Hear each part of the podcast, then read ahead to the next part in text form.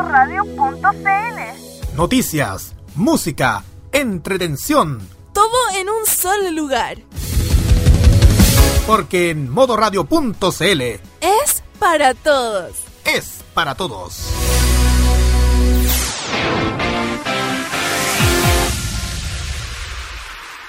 Modo Radio presenta. El pasado mes de septiembre, una extraña cápsula ingresó ilegalmente al país procedente de un laboratorio de Oriente. Todos aquellos que la consumieron presentaron extraños síntomas, entre los que se encuentran rasgado de ojos, piel amarillenta, lenguaje en un habla extraña y deseo por la música y las series animadas del país del sol naciente.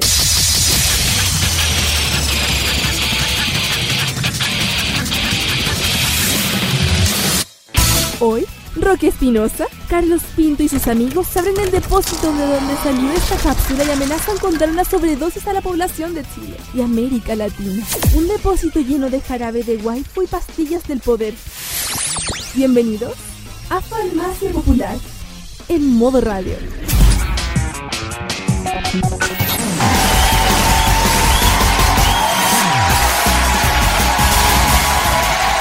Muy buenas tardes, oyentes, oyentes de todo el mundo. Les habla Roque Espinosa de regreso acá en Farmacia Popular. Luego de un fin de semana de descanso en donde por problemas principalmente dentales no pude estar presente en el episodio pasado de Farmacia Popular. Pero agradezco enormemente a Carlos Pinto quien supo cubrirme en la animación y también a Claudio y a Midi, quienes también apoyaron para que el programa de la semana pasada hiciera realidad. Para ti, Carlos, para Midi y para Claudio, este aplauso porque logramos sacar el programa adelante. Y aprovecho a saludarte, Carlos. ¿Cómo estás? Muy buenas tardes. Sí, gracias, igual Roque, por, e-, por esto. Igual me, puse tan nervioso, sobre todo en el tema, en la parte final del anime clásico, que no entendí un poco, pero me faltaba un poquito, pero igual gracias también a, Claudio y a, y a Midi que me apoyaron bastante, porque igual me costó bastante animar el programa y hace tiempo que no he animado un programa desde Lo Imbatible. Pero bueno, igual agradezco bastante que me hayan apoyado. No, las gracias a ti, Carlos, por esta gran, por la gran labor de la semana pasada. Así que, eh, nada, pues reiterarte los agradecimientos. Porque como te digo, ayer estaba, eh, la semana pasada estaba más o menos.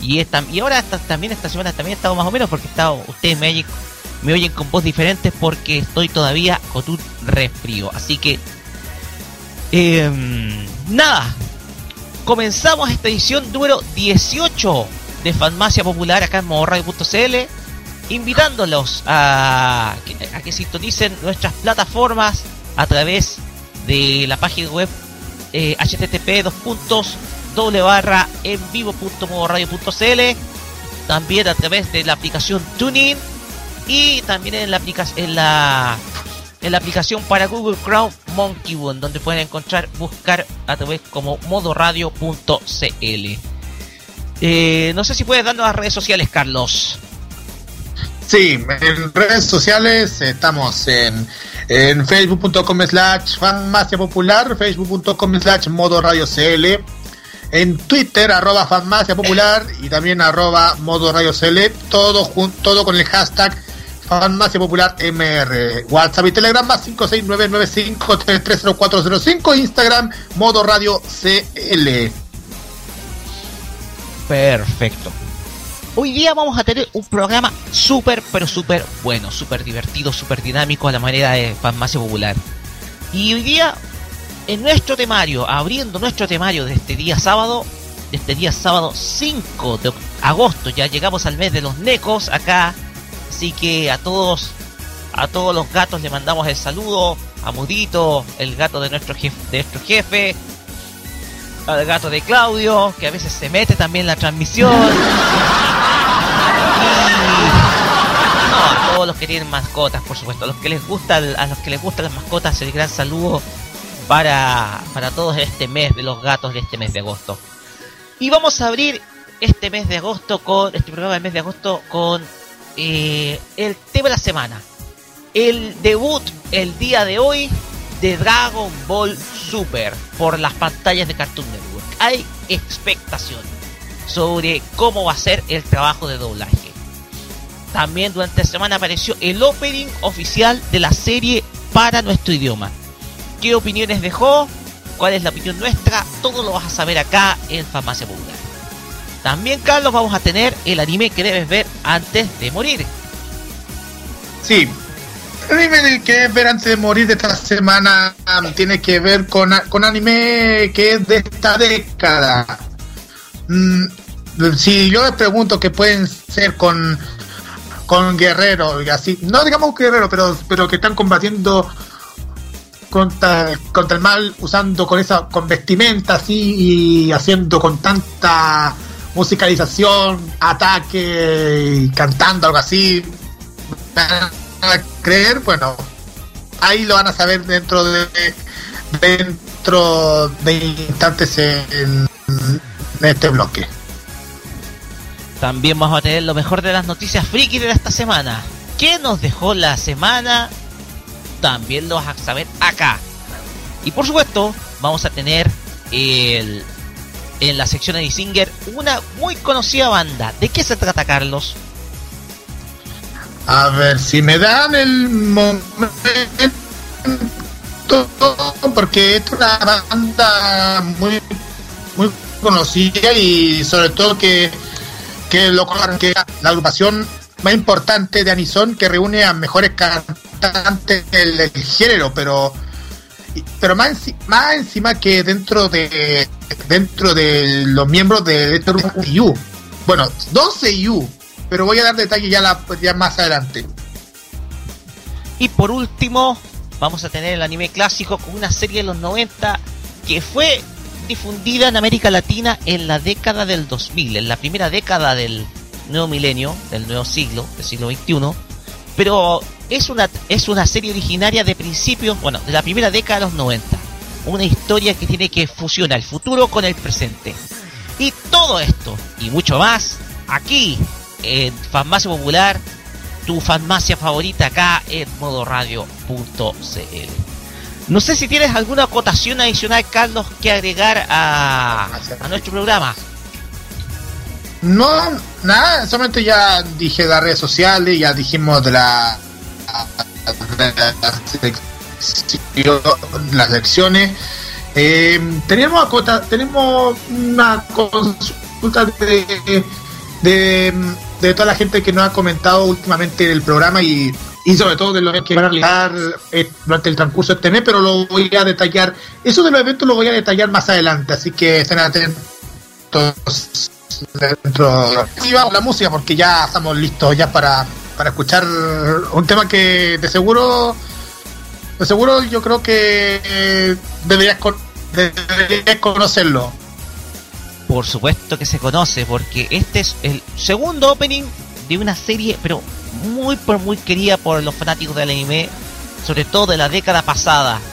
Una serie de anime del año 2009 que eh, dejó encantados por su historia, por su trama de escolares y una chica que es de armas tomar en un colegio.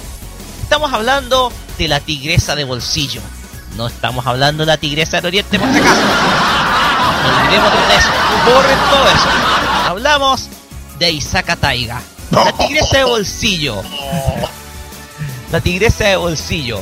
Quien protagoniza la serie Toradora. Y este es el segundo opening de la serie que es interpretado por Yui Hori. Esto es Silky Heart, Corazón de Seda. Canción que pasamos a escuchar en la portada musical de Farmacia Popular de este día 5 de agosto. Vamos y volvemos.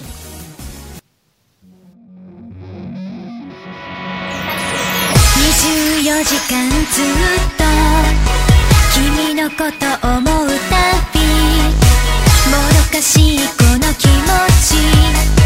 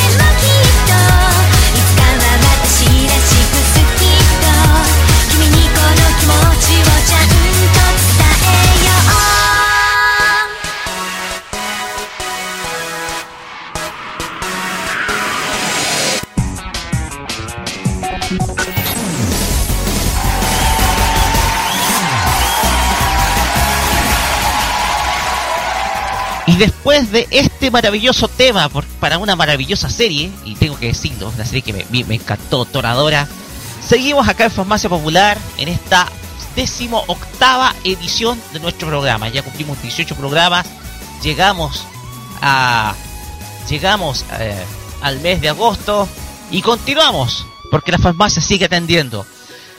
Y Carlos, ¿qué tal si vamos al tema del momento al tiro? Porque la serie, si no me equivoco, debutó hace poquito. Hace muy Sí, muy exacto. Hace poquito. poco, hace, hace poco ya. Mm. Y, des- y ya, mm, bueno, y ya se está. mm, Ya de estos momentos se está conociendo mucho, bas- bastante el, el esperado debut de Dragon Ball Super en la pantalla de Cartoon Network. Por lo menos en, en nuestro, por lo menos en la señal china ya se están exhibiendo en estos momentos. Sí, de hecho ya se está exhibiendo, creo que si no me equivoco empezó a las 5 de la tarde. A las 5 de la tarde, o sea, hace, hace como una hora aproximadamente. Sí, aproximadamente una hora, sí. Y que todavía tiene que estar difundiendo porque si no me equivoco son 4 episodios seguidos. Pero, ¿va a haber transmisión, Carlos, eh, estimado? Eh, vamos a ver, porque parece, bueno, yo últimamente yo supe que van a dar, van a dar, eh, van a dar exhibición regular. Dice que de lunes a sábado a las 23 horas con repetición a las 15.30. Ah, ya, que para porque podamos ver nosotros la visión, porque como te, te- les decimos acá, como estamos haciendo el programa, nos y estuvimos preparando todo este todo este armatoste, todo nuestro programa, nosotros no, no pudimos ver los primeros episodios, por lo tanto no podemos emitir una opinión respecto al doblaje o a la historia. Bueno, yo vi los episodios, primeros episodios subtitulados, pero no puedo emitir eh, no puedo emitir un comentario al respecto. ¿ya? Más o menos para que nuestros eh, oyentes tengan claro la situación. Nosotros por eso estamos consultando la posibilidad de ver la retransmisión de estos episodios para ya emitir una opinión. Pero antes, empecemos el comentario, el tema de la semana con esta música.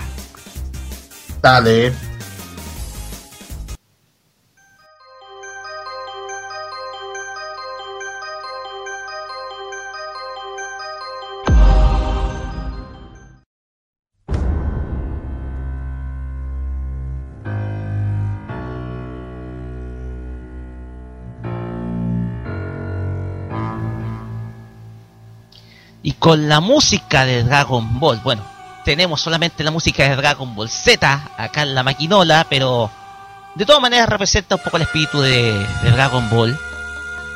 Eh, comenzamos el tema de la semana, que es el esperado estreno de Dragon Ball Super por las pantallas de Cartoon Network. Un debut del cual se especuló bastante producto de que incluso hasta estuvo bajo duda producto de la salida de las otras series de la franquicia de todos los canales de Turner. Y esto, sin duda alguna, ha llenado, ha- de, sin duda alguna, ha colmado las expectativas de los fanáticos. De hecho, de los es virtualmente en la web en donde yo trabajo, que es Anime Manga TV, es por lo menos 5 de los 6 temas más hablados de la semana. Bien, para que vean, más vistos. O sea, todas las noticias, las 5 noticias más visitadas de la web tienen relación con Dragon Ball Super. Esta polémica franquicia, y decimos polémica porque ha estado llena de un manto de muchísima polémica eh, desde su debut del año 2015, primero por los fallos de animación, segundo por las condiciones laborales de los animadores, eh, tercero por algunos por la historia que tiene la serie, cuarto por la transformación de personalidad que tiene Goku. Hay muchos detalles que hacen de Dragon Ball Super una Eh, serie que Ha causado polémica pero a la vez interés. Sí, sí, Carlos. eh, también puede que también sea por los rellenos, los rellenos también que los, los rellenos que dieron, por ejemplo, el- uno de mis por ejemplo, el, el- el- uno de mis favoritos el episodio cuando cuidan a, a- a Pan o el episodio cuando mm, cuando cuando cuando ve Norimaki via- via- va, hacia la ciudad de Goku para esa eh, hijos, el brother de, de Arale Goku. Ah, sí, ese, ese, episodio, ese crossover, ese crossover que es sin duda alguna, dicen para muchos capricho de Toriyama el de colocar eh, o de juntar nuevamente a Arale con Goku. Pero antes de seguir opinando, ¿qué tal si partimos por el comentadísimo opening latino oficial de Dragon Ball Super? El opening que en estos momentos se está difundiendo en Cartoon Network. ¿Qué tal si os pasamos a escuchar? Dale.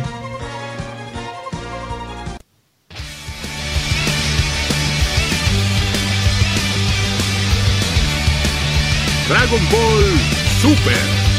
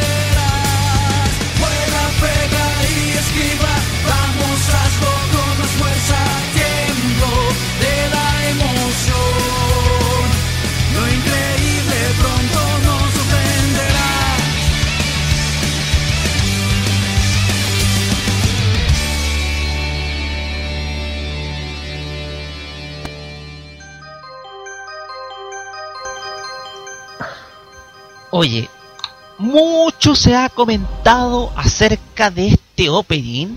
Muchísimo. Ha sido, pero, pero muy comentado. De hecho, tú contabas que hay una guerra entre like y dislike en el, en el video oficial de YouTube, Carlos. Pero, Exacto. ¿por qué? Por, mira, a ver. Yo tengo entendido, bueno, esta es la versión oficial, pero yo ten- tengo entendido que salió una versión fandom anteriormente que sí era interpretada por, si no me equivoco, por Aaron Montalvo. O Adrián Barba, que diga, Adrián Barba. ¿Cachai? Que es, para los que no ubican, Adrián Barba es quien, eh, quien es el, es el, es el cantante del opening 2 de Dragon Ball Z. Una- un opening que a mí me encanta, uno para mí es uno de mis favoritos este opening de el segundo de Dragon Ball Z, el de la saga de Buu, un opening que yo encuentro bueno, magnífico. Pero esta voz a mí no me suena a Adrián, a Adrián Barra. Mm, No suena. Sí, de verdad, no suena mucho a Adrián Barba. De hecho, debe ser otro artista. Sí, yo acá encontré la versión Es más, de, Barba. cuando. Últimamente, cuando. Mira, yo que encontré la ¿Ya? versión de Adrián Barba. La tengo, tengo la tengo la, la del cover que alguna vez tocamos. Pero un momentito. Sí, dale, dale. Por mientras.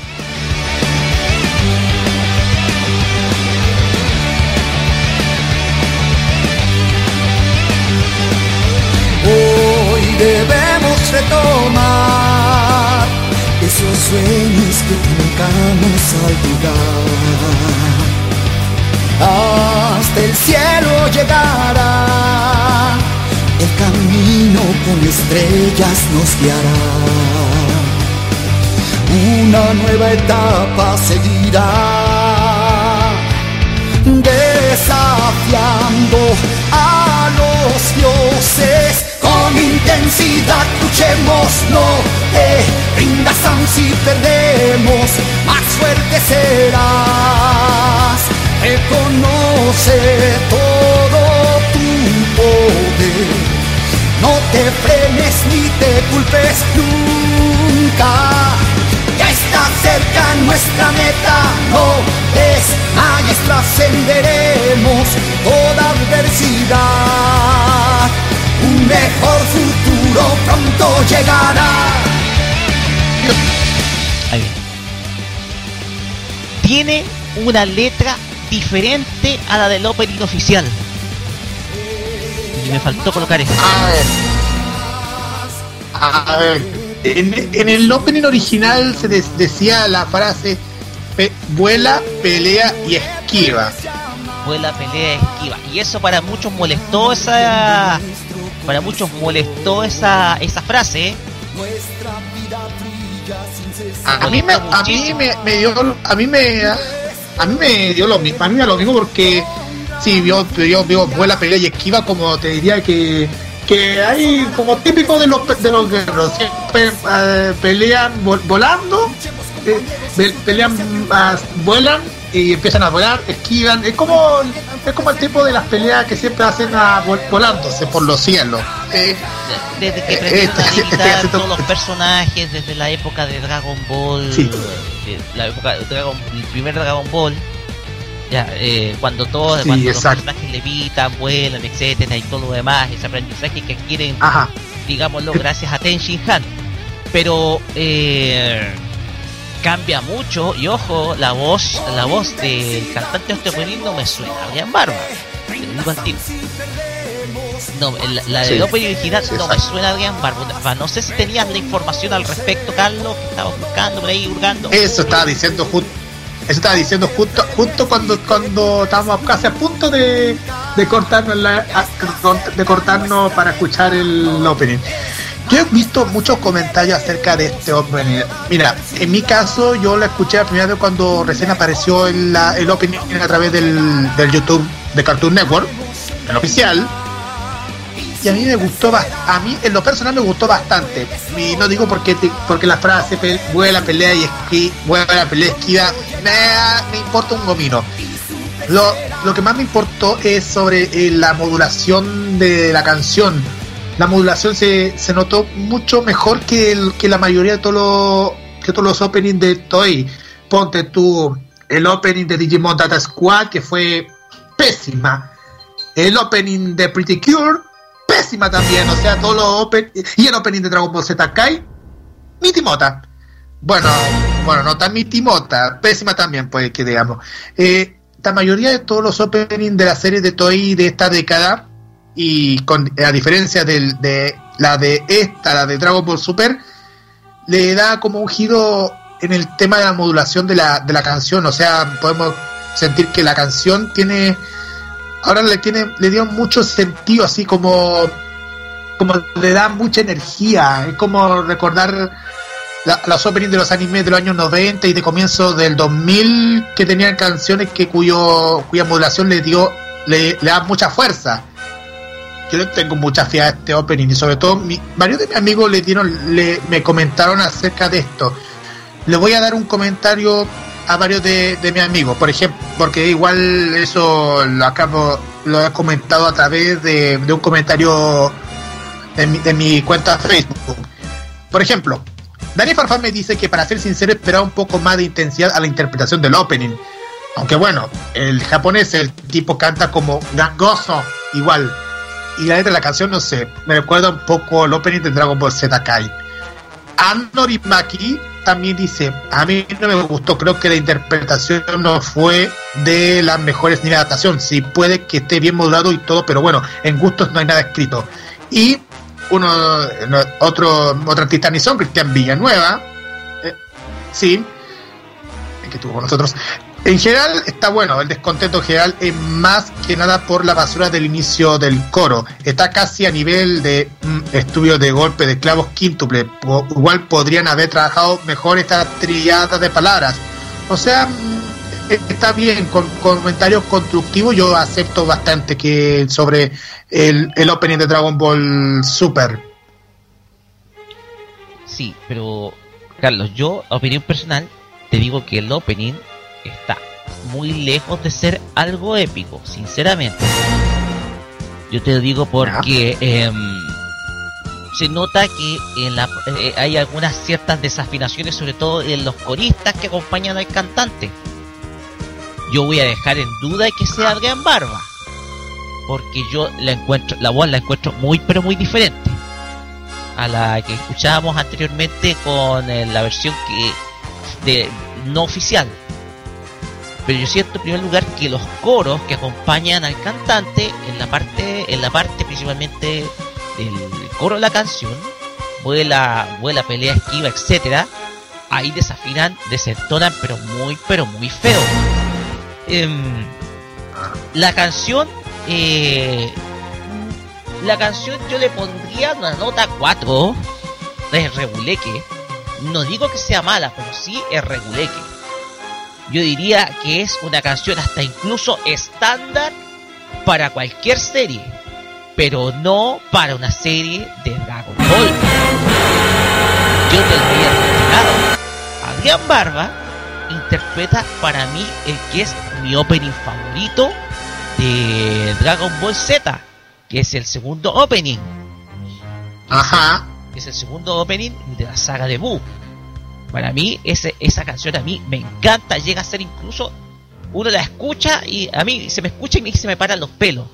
Ese es como el primer sentimiento que me deja. Pero aquí no se me eriza la piel. Con este opening a mí Bueno. no se me eriza la piel. No me da ese sentimiento que sí me daba eh, el opening 2 o el opening 1 que para muchos es algo inmortal. Y que representa un poco el, el elemento épico que tiene Dragon Ball, la franquicia Dragon Ball. ¿Ya? Esa te lo digo es mi humilde opinión. Eh, ese es como yo te digo, es mi humilde opinión. Yo no quiero echarle la culpa a nadie, ni a nada, ni me voy a meter en peleas por el, en las peleas por el doblaje, etcétera. Pero ese es como el análisis que puedo hacer crítico de esta canción. Un análisis, como te digo, algo muy, pero muy personal.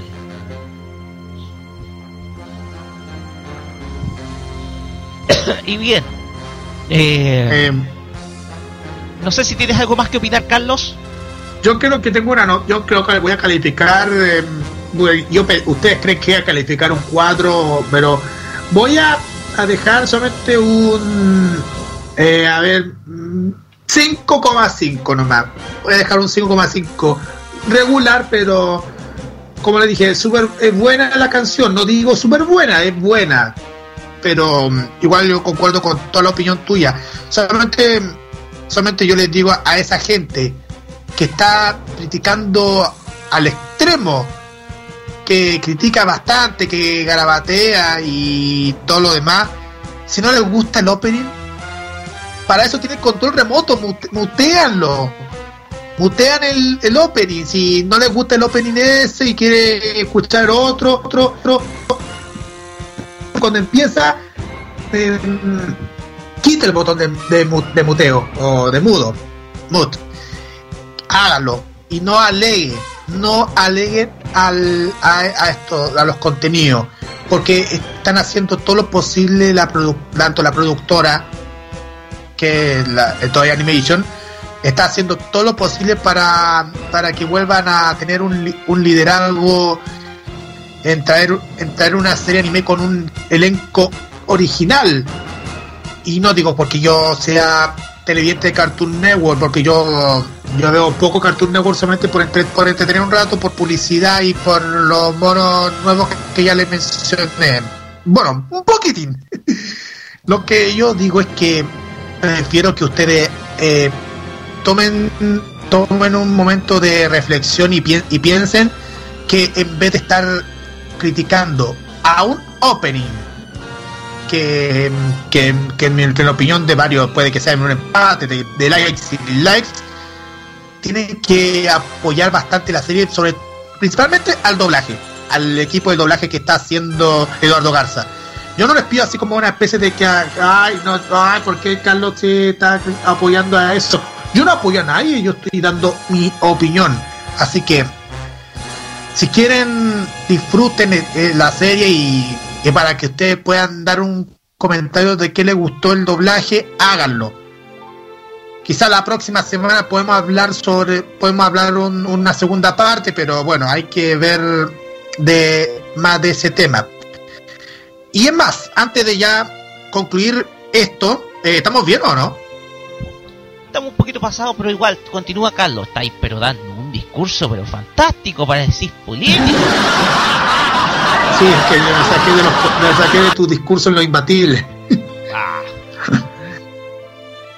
Bueno, estaba diciendo que, que como ustedes saben, Dragon Ball Super y es el, el- es el- la serie que ya está de a poco dando que hablar en el canal Cartoon Network, que eso da por seguridad de que Turner ya vuelve a tener la franquicia de Dragon Ball, porque todos nosotros pensamos que, que Dragon Ball ya no va a ser parte de Turner, pues bueno, eh, ustedes saben que en, cada programa a veces cometemos errores, a veces nos equivocamos, pero cuando se reveló el, la, la publicidad ingeniosa a través de Facebook Live, donde se ha dado una Genkidama creciendo con un número de visitantes y revelar el primer tráiler y posteriormente con el opening de la serie, se, se- esto de un nivel de publicidad que ni siquiera se ha visto con propia serie, lo cual llama mucho la atención. O sea, la publicidad lo ha hecho bastante bien, sobre todo, pero es publicidad vía internet, vía redes sociales. O sea, es distinto que la publicidad por,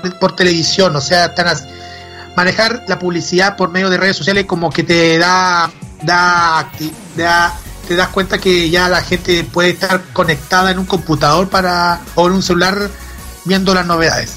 Mira, Toy Animation tampoco quiso estar exenta de este acontecimiento y una entrevista al sitio TV Latina estuvieron presentes el representante de América Latina, Daniel Castañeda, y el director de Cartoon Network, Pablo Zucarino. Digo Zucarino, no Zucarita como lo dicen los que, son gente millonada. ¿Quieres hablar acerca de la serie de la región exal- exaltando la importancia de la marca para ambos lados? Sí, pero Barry Cole ya se fue. Ah, Pa- Barry Koch está ah, muerto. Pablo Zuc- está muerto, está muerto, está muerto. Bueno, para Zucarino, la llegada de Dragon Ball Super refuerza el compromiso de Turner en ofrecer contenidos importantes y exclusivos para sus abonados. Estamos muy orgullosos y entusiasmados de renovar esta franquicia en Cartoon Network, casa que ha conquistado fans apasionando en toda la región. Y es verdad, eh, Castañeda reveló que se sorprendió con la repercusión del estreno en América Latina, algo nunca visto por él, y él y, que está muy animado en seguir contando con Cartoon Network como un socio muy importante para Toei, que fue el principal responsable del fenómeno de la marca Dragon Ball con esta nueva serie. Y es verdad, ya desde el año 2001 que, que Turner y Toy Animation se negocien bastante con, con esta gran marca que es Dragon Ball. La asociación entre Toei Animation y Cartoon Network será aún más fuerte en septiembre con la llegada de nuevos episodios de Dragon Ball Z Kai, también doblados con las voces originales. Los frutos de este acuerdo para nuevos títulos, sin embargo, siguen siendo un misterio. Tocará esperar para una nueva información. Vaya, vaya, vaya. Este es. Yo solamente espero que Toy Animation eh, siga apostando en la región, siga apostando también en otras franquicias de su propiedad, para que de este modo nos pueda entregar la variedad que nosotros merecemos en serie. Porque, ok, es un gran avance que Dragon Ball Super esté en Latinoamérica cuando aún la serie está siendo difundida en Japón. Pero yo, que pienso que no es suficiente. Hace falta exigirle a Toei Animation acá en Latinoamérica muchísimo más. Así que yo creo que, eh, ok, esperemos novedad y ojalá en septiembre, que a todo esto vamos ya a en septiembre se viene algo también relacionado con Dragon Ball Z, ¿ya? Eso lo vamos a informar en el bloque de noticias, eso sí. Porque tenemos que seguir adelante con la pauta, Carlos, porque estamos bien atrasaditos. Ajá. Sí, vamos, con la música. Sí, vamos con la música. Vamos a escuchar el primer opening de la serie Blood Plus, una de mis series favoritas del extinto canal Animax. Esto es, ella, ella es Hitomi Takahashi y esto es Aosora Nonamida. Canción que escuchamos a partir de este momento aquí, el fan más popular. Vamos y volvemos, que ya viene el anime que debes ver antes de morir.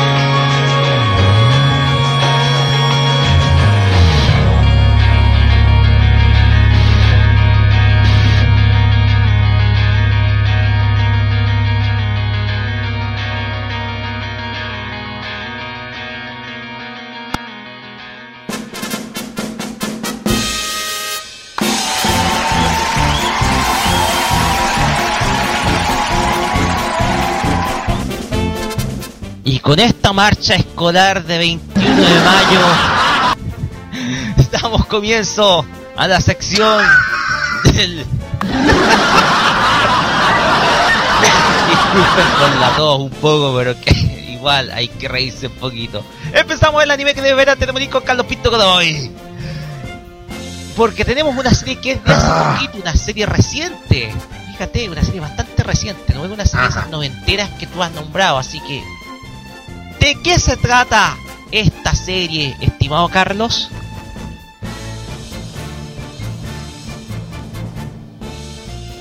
Ya, bueno, porque el anime de conocido de esta semana tiene que ver con algo que tiene que ver con acción, ciencia, ciencia ficción, drama, majo, shoyo y también música. ¿Y por qué digo música? Porque porque las porque los personajes cantan encima cuando empiezan a los ataques. Bueno, ya. Más que he visto un poquito, ya. Es la serie Senki Seisho Sinfo Girl. Senki Seisho, Seisho, Sinfo o puedo abreviar como Sinfo Girl.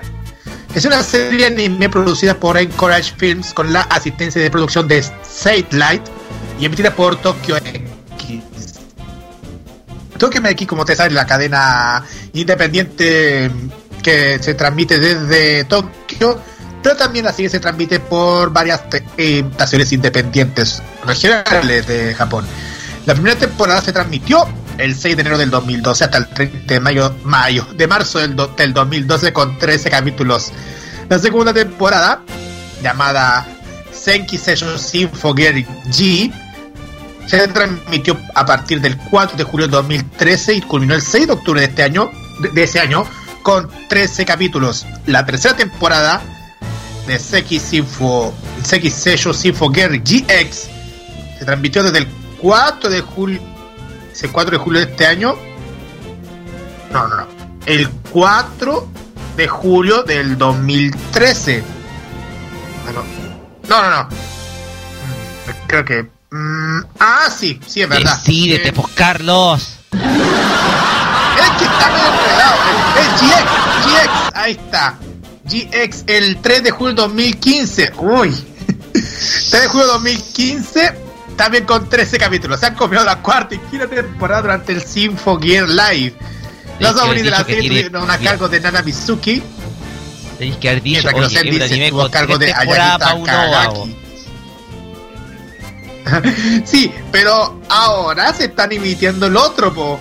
El, uno, el uno nuevo que se llama Senki Seisho Sinpogen AXS, AXC, AXZ. Y se, se- se emitió hace poco, desde el primero de julio del 2017, y lo están emitiendo aún, se, aún sigue al aire. Ya. Sí, ¿cuánto- eh, esta, esta es una. ¿Y esta serie es más larga? ¿Esta temporada es más larga? ¿Qué pasa? A ver, le voy a explicar con si no. Bueno, como dije, en la primera tiene 13. La segunda tiene 13. La, la tercera tiene 13. La cuarta puede que haya 13, pero ahí vamos a, a ver qué va a pasar a futuro. Pero el manga publicó en no- se publicó en noviembre del 2011 y terminó en abril del 2013 creado por Akifumi Hageku y yo y, Noriyasu Agematsu por la editora Kadokawa Shoten. El mundo está amenazado por unos monstruos denominados noises o ruidos, los cuales desintegran a los humanos al tocarlos. Dos años antes del inicio de la trama, las integrantes del dúo Suei Ji, Suei Wing, ahí sí, formado por Tsubasa Kazanari y Kanade Amo, pelean contra los invasores Noise con la ayuda de sus armaduras conocidas como Symphogear. El encuentro muere Kanade protegiendo a Hibiki Tachibana, la cual destruye los mismos poderes durante la batalla donde casi muere. De esta manera, Hibiki se convierte en un usuario del Symphogear y le presta su ayuda a Tsubasa para luchar contra los, los Noises, analizando sobre los Noises y las armaduras Symphogear. Esa es la sinopsis acerca de dicha serie. ¿Qué opinas por el momento? Oye, Carlos, te tengo que ser sincero porque eh, eh, No, una, es, una, es un, esta, esta, esto yo lo vi con un majo yojo, pero esto según eh, la clasificación que colocan es un shonen, po. Con elementos Dice, de violencia, Ajá. drama, hay sexualidad, ojo, payaringas no cabros.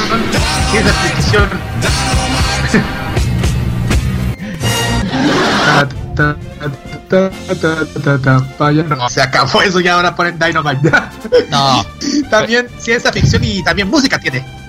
sí, pero igual llama la atención, o sea, la serie eh, llama mucho la atención. Porque, mira, yo no la he visto, quiero que sea sincero, la serie no la he visto. Pero hay escenas donde hay personajes que están cubiertos, hasta una personaje está cubierta de sangre. Otras Ah, personajes de, de seguro hay- Sí. Hay otra, según las fotos acá, me parece una persona que está cubierta por una masa viscosa, no sé, pero media extraña, pero a veces bastante, no sé, como que es bastante como que tiene un fetichismo medio raro. Ojo, payaringas no de nuevo. Oye, ¿y qué más? Em, oye, eh, no sé, personajes súper atractivos, ok, chicas lindas, es como... Llama la atención de que no tenga una clasificación 100% más ochojo, sino que es mucho más eh, shonen por la trama. Eso es lo que me llama más la atención. Que tenga contenido un poquito más eh, adulto, Oye, y hasta incluso podría tratarse de... podría ser un poquito seinen. puede que sí. Eh, eh, es más, eh, yo, yo ayer, revisando en internet, este detalle y me encontré con el quinto capítulo que se había emitido la semana pasada. Y al ver este, tipo de, de, de ese tipo de entrenamiento que hacen varios de los personajes, co- como que, que, el- que comienzan a, a transformarse por medio de la música, o sea, Attack eh, empiezan a, a pelear mientras can, mientras cantan la canción, mientras cantan la canción. Por eso se le dice Sinfoquier, de sinfonía, algo así. de sinfonía, claro está, de hecho de, de ahí viene. Como que, a ver, Ajá. Nos ha tocado, mira, sé que algunas series, sé de algunas series que tienen relación con música y que y de chicas que se transforman, no sé, se me vino a la mente esta película de animation que es Popping Q. Donde las chicas tienen que hacer Ya. una coreografía y con eso salvar el mundo o algo así. Eso es un poco lo que se imagina Ya. la trama. Pero como yo tengo que decir, ser sincero, no he visto la serie. Me interesa verla Ah, hay muchas cosas Ah, interesantes sí. para ver de, de la serie, pero como Eh, te digo, eh, necesita, necesitamos conocerla para ver qué tan qué tan majo yojo es, qué tan musical es, yo qué tan drama, qué tan shonen, qué tan seinen puede ser. Yo te tomo un ejemplo de también de, de- de chicas mágicas que, que atacan a través de la música, que pelean a través de la música. El Mermaid Melody, que es una serie eh, japonesa de Magical Girl que no le he contado todavía, pero ah, ahí voy a ver si en otros próximos programas puedo hablar de ese tema. Eso, hasta tiene un doblaje español encima. Que puede venir a futuro. Atención. Ajá. Ya, voy a dar los personajes principales de Sinfoker. Hibiki Tachibana, cuya seiyuu es interpretada por Aoi Yuki, la protagonista de la serie que usa el Sinfoker Gungnir. Ella consigue su armadura cuando en su corazón quedan incrustados fragmentos de la gema de, Kan- de Kanade. Es una chica alegre y torpe y cree que todo lo que pasa es, a causa de una maldición. Admira mucho a Subasa, ya que ella y su compañera Kanade la salvaron la, le salvaron la vida dos años atrás. Tanto es así que decide inscribirse a la misma escuela a la que asiste Subasa. A diferencia de las otras dos, ella destruye Noise únicamente a puñetazos. Y ella, y además, la única que no posee nombre a sus técnicas. Vamos a pasar por eh, por Tsubasa Kazanari, que el, la seiyuu es Nara Mizuki que hace la voz de Tsubasa. Tsubasa Kazanari es el usuario de la primera reliquia Sinfoker Ame no. Ella forma parte de un dúo musical con Kanade Amo, conocido como Sway Wing, dos alas del alemán Sway, dos. Kanade se sacrificó en una lucha contra los Noise. Por eso, de, su muerte, Tsubasa se convierte en una persona seria y fría. Cuando originalmente era una persona alegre y tímida, siente, siente cierto rencor en mí al pensar que no fue capaz de evitar que Kanade ejecutara el canto de cisne, o sea, Swan Song, el ataque más poderoso que tiene un usuario sin Fokker el cual muere o queda en muy mal estado después de ejecutarlo. Cuando Hibiki utiliza Sinfoker de Kanade, niega de ella para luchar, que no soporta la idea. Otra que llegan a ser grandes amigas. Ella es una gran ídol japonesa, aunque se niega a cantar y a liberar sus canciones a nivel internacional después de lo sucedido con Kanade e incluso llegar a pensar que sus canciones solo sirven para destruir. Sin embargo, cambia de idea cuando habla con Kanade en sus sueños, lo que hace que se abra con Hibiki e incluso llegar a cantar en el lugar donde Kanade murió. Eh, eh, bueno, voy a pasar al otro personaje porque no quiero no quiero poner el tema del así como el completo por, la, por el tema de tiempo. Chris Yuri, que interpretada por Ayahi Takakaki. Chris Yuri Yukine, ahí sí, Chris Yukine, se muestra como una chica misteriosa capaz de utilizar la armadura Nehutsan. Es capaz de controlar a los Noise gracias al poder del bastón de Solomon. Finalmente se muestra que ella es el usuario de la segunda reliquia Ichibol. Por orden de Fine, ella activa el bastón de Solomon, el cual tiene el poder de invocar Asnoise. Y así está siendo compatible con la segunda reliquia debido a los matados que recibió. Ella gana un inmenso odio hacia los adultos, Genjuru Kazanari era su tutor legal con Sasiro, pero ella escapó dos años antes de la trama de la serie, por lo que él la dio como desaparecida. Miku Kohinata, interpretado por Yuka Iguchi, es una amiga y compañera de cuarto de Hibiki. Siempre está con ella cuando le pasa algo a Hibiki e insinúa que se lo merece. Ella comenzó siendo fan de Sui Wing y fue quien invitó a Hibiki al concierto del día del incidente, sentir algo, parece sentir algo más que una simple amistad por su mejor amiga. Pasa a ser colaboradora externa de la segunda división secreta al ayudar durante el ataque de Noise a salvar vidas. Eh, como ustedes saben, eh, Kanade Amu es una popular idol cantante parte de Stray Wing, una sinfoguer fuerte, valiente e impulsiva que siempre ayuda y anima a su compañera. Su base debido a que Kanade presenta por naturaleza un bajo coeficiente de sintonización con la reliquia Gungnir. Debió usar Linker para poder portar su armadura. Al estar bajo los efectos negativos de esta droga, esto generó una gran carga en su cuerpo al usar el centro del canto del cine para salvar a Hiki, Hibiki de los Noise en el, incidente del concierto. El cuerpo no resistió y literalmente se deshizo el aire de los ojos de Tsubasa. Kanade, eh, interpretada por Minami Takayama. Eh, hay otros más, pero voy a dar solamente breve. María Kadenzapna Eve, interpretada por Yoko, Yoko Hikasa, una energética cantante que llegó a la cima de las listas musicales estadounidenses en que aproximadamente dos meses después de su debut. Y aunque tiene un carácter misterioso, su voz cruzó en las varas internacionales, recibiendo un gran número de fans en todo el mundo y aparece a partir de la segunda temporada. Shirabe Tsukoyomi, interpretada por Yoshino Nan Nanjo, es una de las misteriosas usuarias Sinfoger, que trabaja junto con María. Ella es la dueña de la reliquia Sus, Sul Sakana. Aparece a partir de la segunda temporada. Y finalmente, Kirika Akatsuki, interpretada por Ai Kayano, es una de las misteriosas usuarias del Sinfoger y es dueña de la reliquia Igaima. Aparece a partir de la segunda temporada y aunque ella tiene personalidad alegre y cooperativa, alberga un oscuro pasado ya que ella fue uno de los niños receptores y ella fue tratada como un objeto de observación en un centro de investigación junto con María, Chirabe, Serena y otros. Hay mucho personaje, pero ya creo que mucho, es mucho porque son, son, los, son los, los protagonistas principales de Sinfoker. Vaya. Tiene hartos personajes, me sorprende que tenga tres temporadas. Temporadas que te dan a conocer de que es una serie que tiene diversas tramas. Diversas tramas. Sí. Mira, fíjese que también, está acá- Ah, A eso no sabía. A ver, voy a, voy a analizar. Sí, parece que está tiempo. licenciada por Crunchyroll, así que es posible ver- verla por... De hecho, las tres temporadas están por Crunchyroll, Sí, pero el, el OVA... sí, está. No, no, el, el- la, la, eh, AXZ está en este momento en emisión. Sí, están emitiendo mi. Y bueno. Ay, es verdad, si están emitiendo a través de Crunchyroll y. Igual les recomiendo, bueno, igual, aunque ahora que es Crunchyroll que tiene la licencia de Sinfoger, les recomiendo para que echen un vistazo.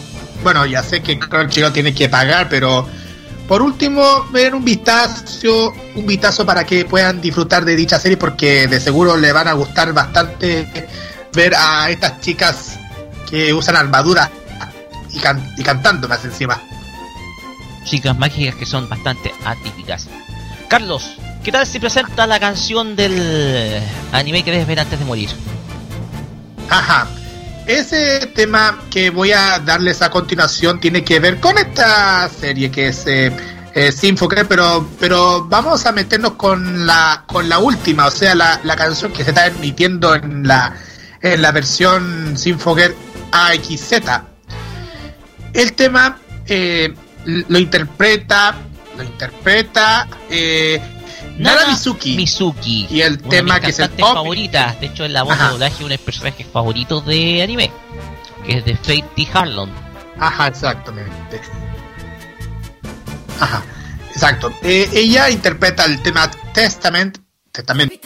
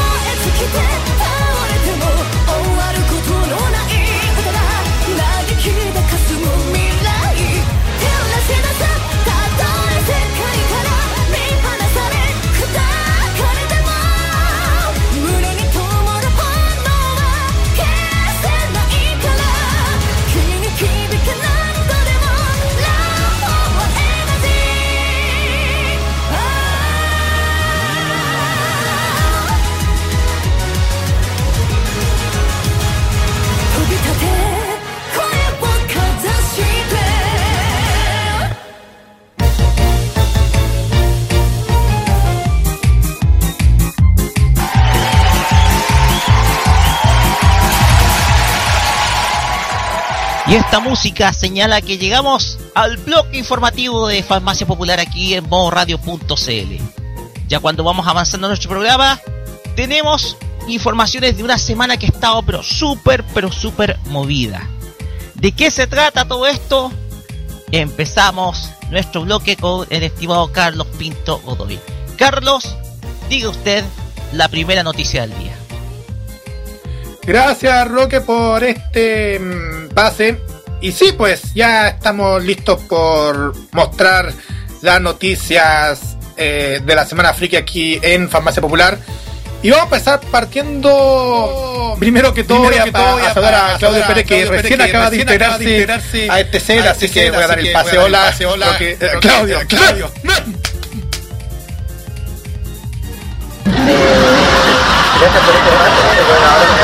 Claudio Roque. Claudio Roque. Pero bueno, ya, bueno, por saludarlos. Vamos a continuar con el programa para avanzar luego y vamos a continuar con las noticias que se viene a hacer información muy entretenida y para aquellos que tienen Netflix y era una sorpresa muy entretenida. Muy entretenida. Sí, adelante entonces con esta noticia. noticia.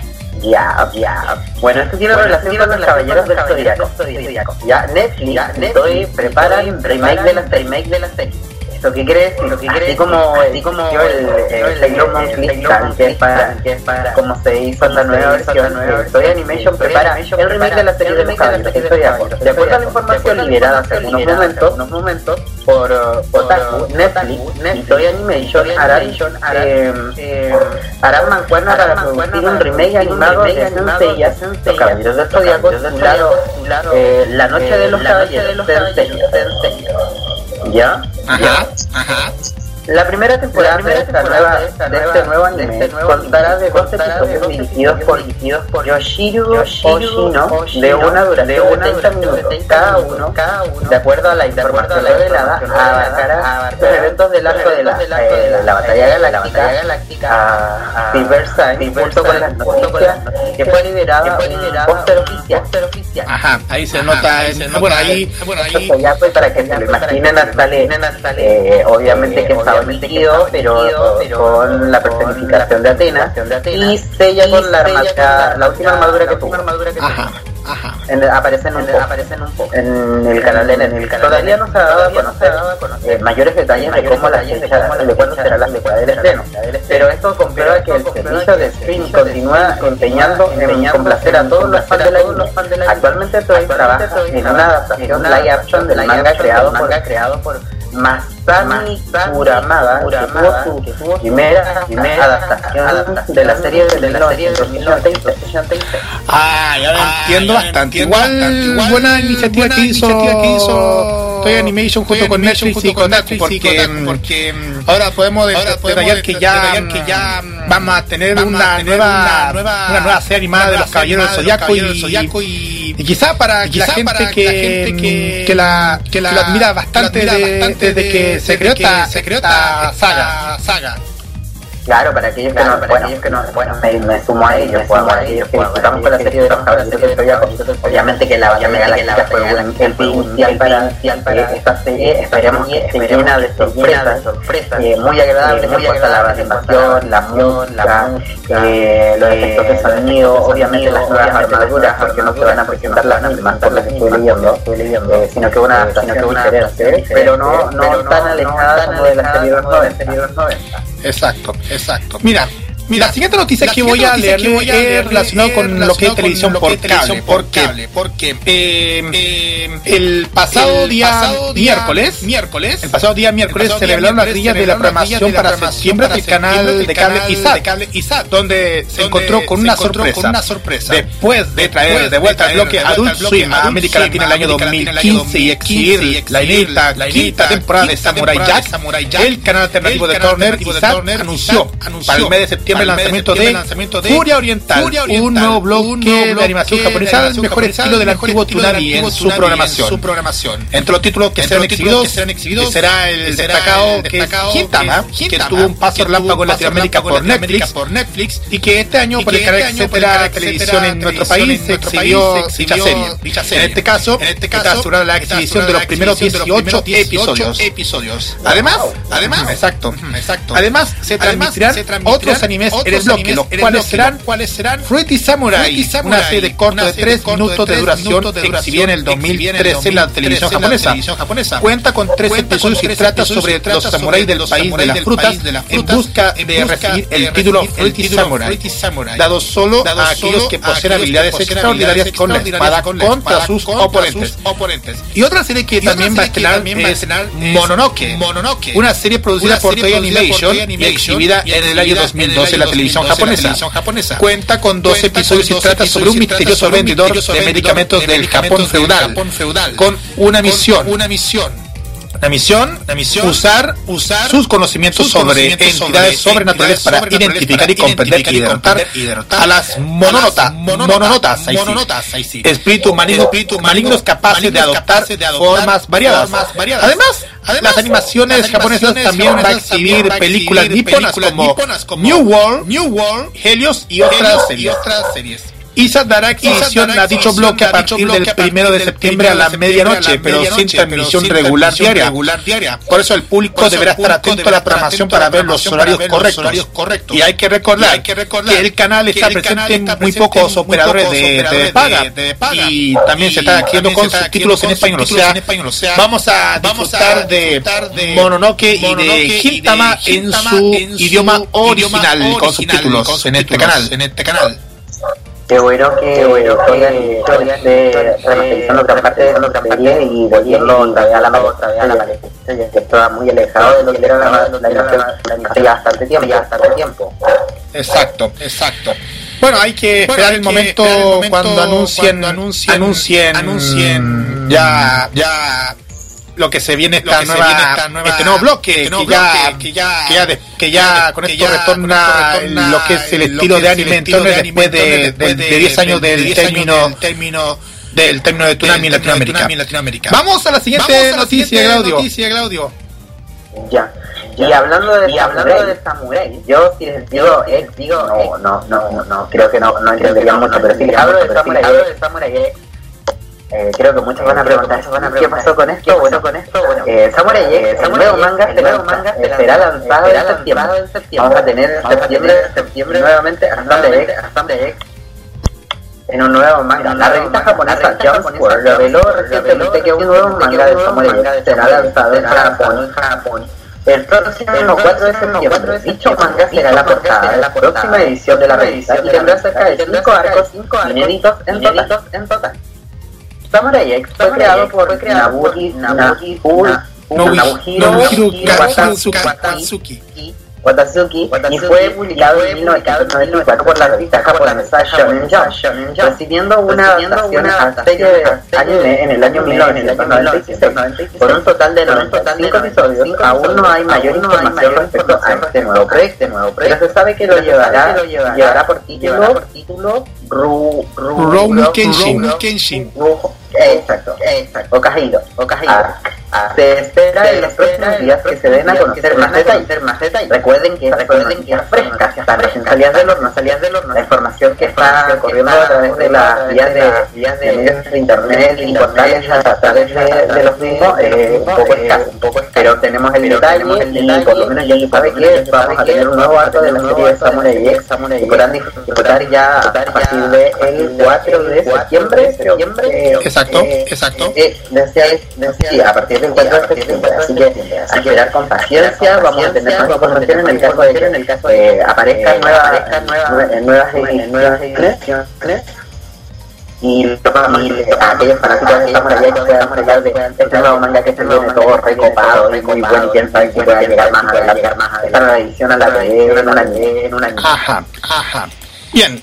Bien. Otra noticia que, noticia queremos que presentarles ahora, presentarles es ahora es relacionado con, relacionado ne- con con ne- negocios. con negocios. Y esto Y tiene que ver con una distribuidora, una distribuidora de una animación distribuidora de japonesa. animación japonesa. Porque la distribuidora Funimation, responsable por la licencia por de, la videos- licencia de de diversos animes en Estados Unidos, en entre ellos Dragon Ball, One Piece, Shingeki no Kyogi, y Attack on Titan, como diría, Roque, el de los titanes. Cowboy Bebop fue adquirida durante esta semana por Sony Pictures, según lo confirma la página Deadline. Sony Pictures Television ganó cerca de cerca de 143 millones de 143 dólares, obteniendo así el así 95% 5% de la distribuidora japonesa, mientras que su actual gerente general, Gen Fukuraga, seguirá su cargo y será propietario del 5% restante de las acciones de la distribuidora. El objetivo de Sony, quien aún opera el canal Animax en Japón, el resto de Asia y Europa, además de ser propietario de la distribuidora Aniplex y el estudio A1 Pictures, es de expandirse en el mercado mundial del anime gracias a la adquisición de Funimation. Es posible que a partir de ahora Sony comience a operar intensamente en América Latina y así negociar los títulos del catálogo de Funimation con menos restricciones. Eso hay que verse porque últimamente justamente mm, hay gente que empieza a decir por qué sacan Funimation, eh, Funimation que para descanse esos días en, la- en las redes sociales. Pero, mm, ¿qué tiene que ver con esto si el tema del, del anime en América Latina por Sony ya es cosa del pasado, ya Animax ya quedó en el ya quedó en el pasado en América Latina, pero por lo menos el anime sigue masificando en estas plataformas.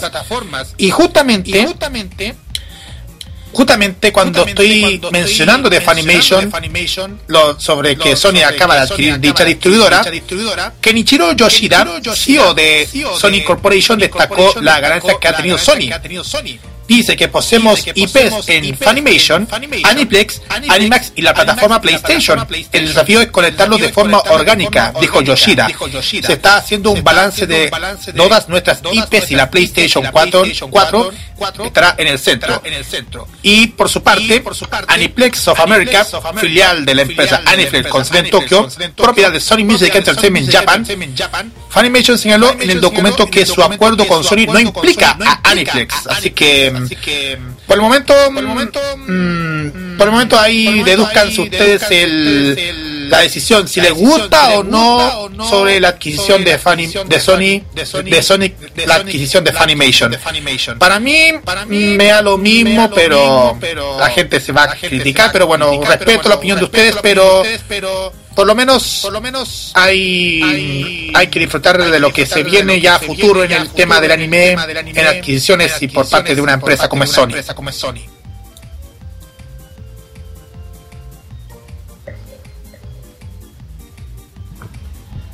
A ver, yo creo, sinceramente, que el tema de Sony con eh, Funimation eh, corrobora algo que yo mencioné hace unos años atrás.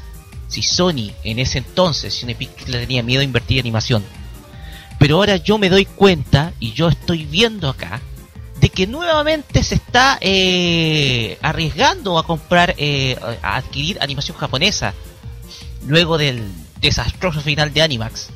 ¿Será esto la puerta para el regreso de este canal en todo el continente americano?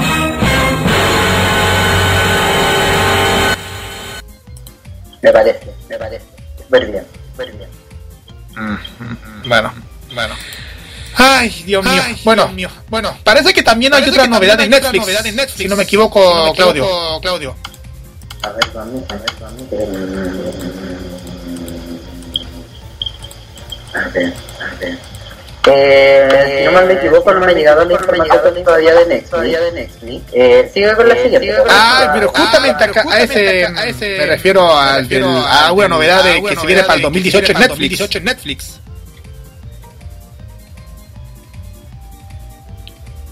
Ah, sí, sí, sí, ya, acá la tengo, la tengo, la ventana cerrada, la ventana cerrada.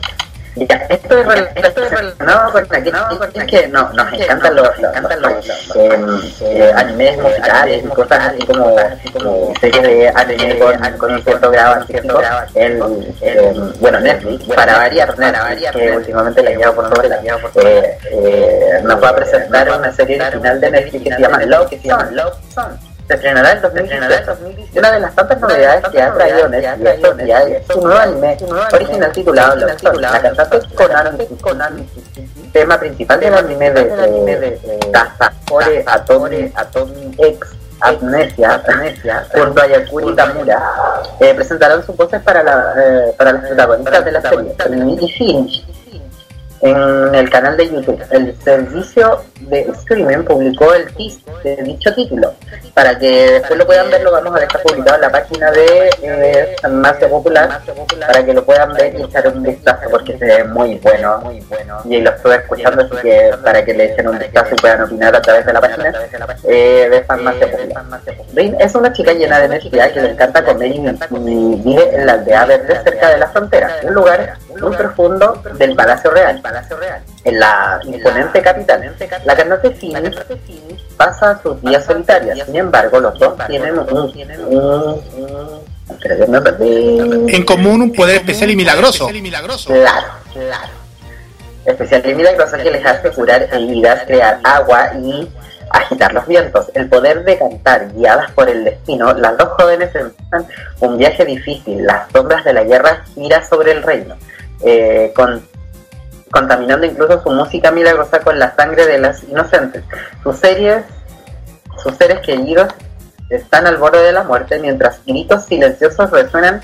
La última canción será desesperación y esperanza. O eh, Morita Yoni, Ruka Seven, el director, mientras que el diseño de los personajes de Tomori Fuka o Robotic Notes eh, para la música de Yusuke Shi- Shirato, Shirato. está a cargo de Dylan Finn, Terraformers y Don't Walk Mm. será lanzada mundialmente en Netflix el próximo año. Aún no se conoce la fecha exacta. ¿Por, ah, ¿por qué hacen esto? En Netflix me tienen enfermo de los nervios. Ah, por cierto, Lina Vincent es la productora que hizo a car- que está a cargo de animes como Transformers y Claro. sí, Eso, eh, eh, Netflix tiende a crear un poco de incertidumbre para aquellos que somos fans de Netflix porque podemos ver series a través de la misma aplicación. eh, nos crea un, un cierto grado de incertidumbre porque nos muestra series, nos muestra eh, avances de, o no solo de anime, sino también de series de Marvel y otras cosas y nos deja con los nervios de punta porque en realidad eh, no tienen fecha de estreno, pero sí se ven los trailers espectaculares, la música soñada, así que para aquellos que estamos esperando pronto esta serie yo creo que nos vamos a sorprender mucho porque la animación se ve demasiado buena y la historia también, leí una reseña por ahí hace muy poquito y también eh, es muy fascinante para aquellos que nos atrapan la música y, y estas chicas espectaculares y todo, así que vamos a esperar con ansia el próximo año, chicos, como muchas cosas se vienen el próximo año, así que estamos con los nervios de punta para aquellos que estamos esperando, obviamente una sorpresa que viene más adelante que nos va a comentar Carlos. Bueno, y la última noticia que tenemos listo en nuestra sección tiene que ver con lo que se viene en México ya a partir del, del lunes, porque por fin ya la espera ha terminado. Sailor Moon regresa a la televisión mexicana el próximo lunes. TV Azteca reveló el día y la hora del regreso de la exitosa serie animada. Ahí, como decía, luego de una larga espera, TV Azteca confirmó el regreso de Sailor Moon a la pantalla chica. Será el próximo lunes 7 de agosto cuando la exitosa serie animada de los 90 de Naoko Takeuchi regrese remasterizada en HD y en español a la señal de Azteca 7 a las 16 horas con 30 minutos hora del centro de México. A través de un comunicado, la televisora de la Jusco, es el, la Jusco es un sector de, en, el Distrito Federal en México, compartió los horarios de su barra de animes, la cual ha dado mucho de que hablar en los últimos meses. Por ejemplo, Supercampeones se va a emitir a las 3 y media de la tarde, hora de México. Sailor Moon a las 16 horas con 30 minutos y Pokémon a las 5 y media de la tarde. Cabe destacar que Pokémon se está emitiendo los episodios de la primera temporada y Supercampeones se emite la versión original. Así que pues prepárense a fanáticos de México porque ya Sailor Moon ya se viene con todo. Ya vuelve al país donde, donde lo vio nacer. Y es posible de que ya los fans de México dejen de, alegar bastante. Han alegado últimamente sobre el tema de Sailor Moon en México. Bueno, hablando de Sailor Moon, yo también les tengo una noticia. Dale. esperada por todos y cada uno de aquellos miembros que pertenecemos a este mundo eh, de cristal o los moones que le dicen también. ¿Ya? Eh, sin más preámbulo, el Centro Juvenil Otaku Tamashii tiene el agrado de informarles que ya tenemos fecha para el Sailor Moon Day. ¡Por fin! Por fin, para aquellos esperamos tanto esta fecha, ya tenemos una fecha esperada. Esto es el día, redoble de tambores, Y hace el día. El, el Roque la prepara. es el día sábado 26 de agosto, esto comienza de las 11 a las 17 horas y será en Casa de los 10, Santa Rosa 179, esquina Tarapacá, comuna de Santiago. Sí, está, esto está a paso del Metro Santa Lucía. Exacto. El evento anual que todos fan, fan muy ha esperado con ansias, después de cierto grado de incertidumbre, tenemos las buenas noticias que esperaban y, eh, y felizmente podemos confirmar que por tercer año consecutivo, debemos decir que hay muchos eventos de, eh, de Sailor Moon Day en Santiago, pero solamente Otaku Tamachi ha tenido los derechos reservados para hacer este evento, no hay otro evento. podemos con eh, o- o- tenemos la buena noticia que esperaban y felizmente podemos confirmar que por tercer año consecutivo volvemos a la acción para juntar a todos los mundos y luchar contra las fuerzas del mal. Para que nadie se quede fuera, la celebración ya caracterizada a nuestra heroína Sailor Moon, tendremos una nueva fecha que pueden eh, avisarle a sus amigos. Pronto más información para postulaciones de tiendas, ilustraciones y expositores. En la entrada, como siempre, y siempre lo ha traído Takutamachi, es gratuita, no tiene ningún fin de lucro. Es verdad. está dedicada para todos aquellos fans y van a tener regalos, premios, sorpresas, eh, van a ver eh, muchas cosas, desfiles de concursos de cosplay temático, exposición de coleccionistas y merchandising, videojuegos, el rincón de Andrew eh, con Gaming Center, que es el, el donde Sailor Moon iba a jugar. Ya vamos a tener el rincón de Andrew con videojuegos de, eh, eh, ¿cómo se llama? Eh, con la temática de Sailor Moon, como Ajá. ustedes saben, y algunos eh, juegos que se realizaron también los vamos a tener ahí en diferentes tipos de consolas, actividades para niños, concursos, karaoke y mucho más. Así que para que puedan estarse preparando desde ya, los dejo invitados para que puedan asistir. Yo estoy en Iquique, estoy muy lejos, pero haré todo lo posible para poder viajar a este evento, porque no me lo voy a perder este año de nuevo, así que espero poder estar allá y disfrutarlo, porque obviamente los que somos fanáticos de Sailor Moon junto a Carlos y eh, Lu Vargas y eh, Nativisteño y, y muchos otros más, eh, esperamos con ansia este, esta noticia, así que ya tenemos fecha, es el día 26 y recuerden chicos, esto se hará el día 26 de agosto desde las 11 hasta las 17 horas en Casa de los 10, Santa Rosa 109, esquina Tarapacá, comuna de Santiago. Ajá. Bueno, igual atentos entonces para lo que se viene el nuevo Sailor Moon Day en, en la capital. Y ya para ya finalizar, le voy a dejar invitados. eh, bueno, eh, a pesar de que ya aún tienen, bueno, creo que ya no hay chance a esta hora, pero mañana, bueno, eh, ya aye- ayer, no, ayer, el- eh, hoy sábado y mañana domingo a- de entre 10 a 19 horas se va a realizar la Feria Friki Día del Niño Kowabonga. Una nueva versión de lo que, lo que es Feria Friki con todo el mundo, con los mundillos de, de ventas de, de artículos de anime, videojuegos, em, cosas para entretener a- junto con su familia, amigos, la gente, la comunidad friki se reúne en Parque Gómez, Ro- Gómez Rojas, queda en Bellavista 37 Recoleta, o sea, a pasos del metro Baquedano, así que para que estén atentos para que ustedes puedan disfrutar de este momento de, nostalgia y de compras, ahí tienen el chance para ir a Feria Friki Día del Niño Kowabunga. De, de todas formas, saludos especiales a Frank Cáceres de Metamorfosis y también a Cristian Para Cáceres y a Martín Fischer de, de los chiquillos de las ventas de Sailor Moon. Eh, metamorfosis lunares. Eh, si- no cosas venta, ahí sí. No, Me- ventas, los chiquillos siempre traen novedades ellos, ¿ah? Porque, eh, Metamorfosis Lunar siempre trae sus novedades y sus cosas. Ese. eh, Bien. Para estudiarse y babiar. Bueno. Ya pues, eh, bien Roque, ahí tenemos listo todo lo que de noticias friki. Mm, No sé si hemos atrasado, pero creo que ya estamos bien con toda la información, así que yo ahora me voy rumbo al, al otro estudio para continuar con el programa y ahí presente la siguiente canción, así que... Ya, Claudio, ya, muchas gracias por estar acá. Bueno, a pesar de que, que estamos, bueno, diferenciados por el tema de la distancia, pero bueno, cosas del destino, pero ahí estamos siempre los dos, junto con, con Roque haciendo farmacia popular en modo radio.cl. Así que Adelante usted, Roque. Seguimos con Roque. Ah. Nos vemos. Oye, esto duró más que el Teletar de los 80. De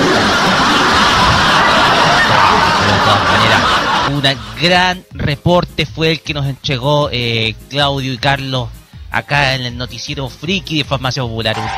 Aplauso por este gran trabajo que han hecho y nada, pues, un tremendo informativo. Recuerden, el pronto el Sailor Moon Day, así que esténse muy atentos. Y vamos con música. Vamos a irnos con Orange Caramel. Esto es My Copycat, aquí en Farmacia Popular. Vamos y volvemos con la sección Andy Singer.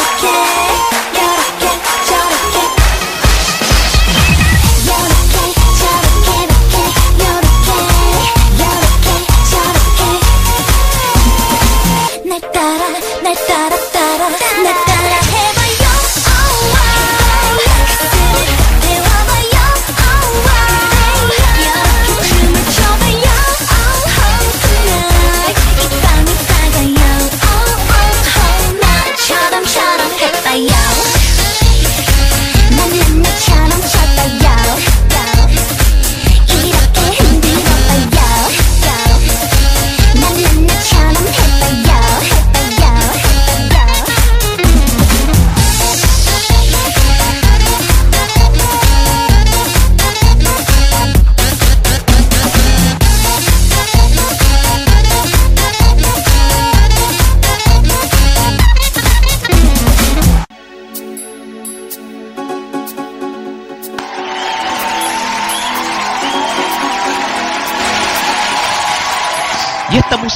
nos señala que comienza la sección favorita de todos aquellos que disfrutan de la música J-Pop. Estamos hablando de la sección Annie Singer aquí en Farmacia Popular. Y para esto, Carlos Pinto nos trajo una documentación muy interesante respecto a una gran banda musical de imperio japonés. ¿De qué se trata, Carlos? Ay, me cansé tanto de caminar. Sí, me cansé bastante para aquí. Yo lo sé, e-, es idea, es idea de jefe Pedro que haya puesto el estudio a un kilómetro. Hombre, ya. Bueno, eh, el anime, bueno, el anime iba a decir, el anime singer esta semana me toca decir una de las agrupaciones más importantes del anime son que era uno de los mejores cantantes del género. Nos referimos a Jump Project, cantante de renombre, carrera, carreras solistas fuertemente consolidadas. Jump Project se caracteriza por la fuerza, energía y musicalidad en cada uno de sus temas que compone especialmente para videojuegos, animes, series de tokusatsu, haciendo honor al significado de su nombre. Japan Animation Song Makers, reivindicando el género del anison que estaba decayendo debido al auge del J-pop que produjo que se incluyeran en los animes. El grupo nació en el año 2000 de la mano de Ichiro, de Ichiro Mizuki, conocido por ser el cantante del emblemático opening de Massinger Z, y su formación inicial incluía a Hirorobu Kageyama, Eizo Sakamoto y Masaki Endo y Rika Matsumoto también. La idea, la idea del grupo debido a que- Pokémon. para ese entonces el J-pop. Ajá. Decía, la idea del grupo surgió debido a que para ese entonces el J-pop estaba siendo incluidos en los animes y en vez de ser canciones para el anime, el anime se adaptaba a las canciones. El caso más evidente es el opening de Dragon Ball GT, Dan Dan Kokoro Hikareteku, interpretado por la banda del momento Field of View. La canción habla de amor y de un chico recordando su amor del pasado mientras en la pantalla aparece Trunks con un Kamehameha. Debido a este tipo de situaciones, Mizuki creó el grupo para dedicarse en un principio a canciones de anime. Hoy en día el concepto de anison se extiende para tokusatsu y videojuegos también. En el año 2002, Ichiro Mizuki se aparta de la agrupación, aunque en el 2007 eh, regresa para una participación. Y se da el ingreso de Hiroshi Kidadari. Un año después, Eizo Sakamoto se gradúa del grupo e ingresa Masami Okui, el mismo que interpretó uno de los openings de Slayers, o, o era Andy, creo que era. Y Fukuyama Yoshiki. Es así como se consolida la formación Kageyama, Endo, Matsumoto, Kitadani, Okui y Fukuyama. Tras editar varios DVDs y discos, Rika Matsumoto decide abandonar el grupo por su trabajo de Seiyu, aunque actualmente se habla de un posible regreso. La popularidad, la popularidad de la banda IC en su país y en el mundo es tal que finalmente en el 2008 Kageyama, Endo, Kitadani, Okui y Fukuyama se emprendieron de una gira mundial que incluyó varios países en todo el globo terráqueo, además de Japón, China, Corea, México, Francia y España, recorriendo el mundo con su mensaje de unión, no border, es decir, sin fronteras. Además, en el año 2012 realizaron una gira por Latinoamérica visitando países como Argentina, Brasil, México, Perú y Chile. Cierto, estuvo en el año 2012 en nuestro país. Ya. ¿En Sí, qué evento un comentario. Carlos? Ay, ¿Te bueno, acuerdas? eh, no me acuerdo, pero mm, déjame revisar, déjame revisar en qué evento puede que. Mira, en, en verdad no fue, no creo que no es, no es un evento, es una gira mundial Ah, por Latinoamérica. concierto, Un concierto. Sí, Perfecto. Sí, es un, con- un concierto de Jam Project que no, no sé en qué lugar fue, pero pues en algún lado de Santiago puede que haya realizado. Eh, ah, sí, ahí está. Se realizó en el Teatro La Cúpula. El Parque O'Higgins. en Parque O'Higgins. Exacto. ¿Qué opinas sobre, por el momento de, de Jam Project? Mira, y me llama la atención de que este proyecto haya nacido solamente con el propósito de que eh, la animación haga la música y no la música moldea la animación como lo pensó Ichiro Mizuki.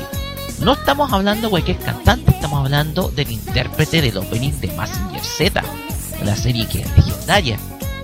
Y ante todo lo sucedido, porque si tú te das cuenta, muchas de las canciones que se tocaban dentro de las, o sea, el como opening de las series de anime estaban referidas a la serie, eh, pasa este fenómeno en donde eh, ocurre lo de Dragon Ball GT, en donde la canción no tiene mucho que ver con la con la serie. Y nace este proyecto, nace, nace esta Ajá. idea un poco para rescatar el, el- la génesis de lo que tiene que ser la música de la música de una canción, o sea, la música de una serie anime, que es tratar sobre lo que trata la historia. Y, y es, y es prácticamente la formación de una mega banda, o sea, hay grandes voces que participan en este proyecto y eso es llamativo. Eso es algo bastante llamativo, bastante interesante de escuchar.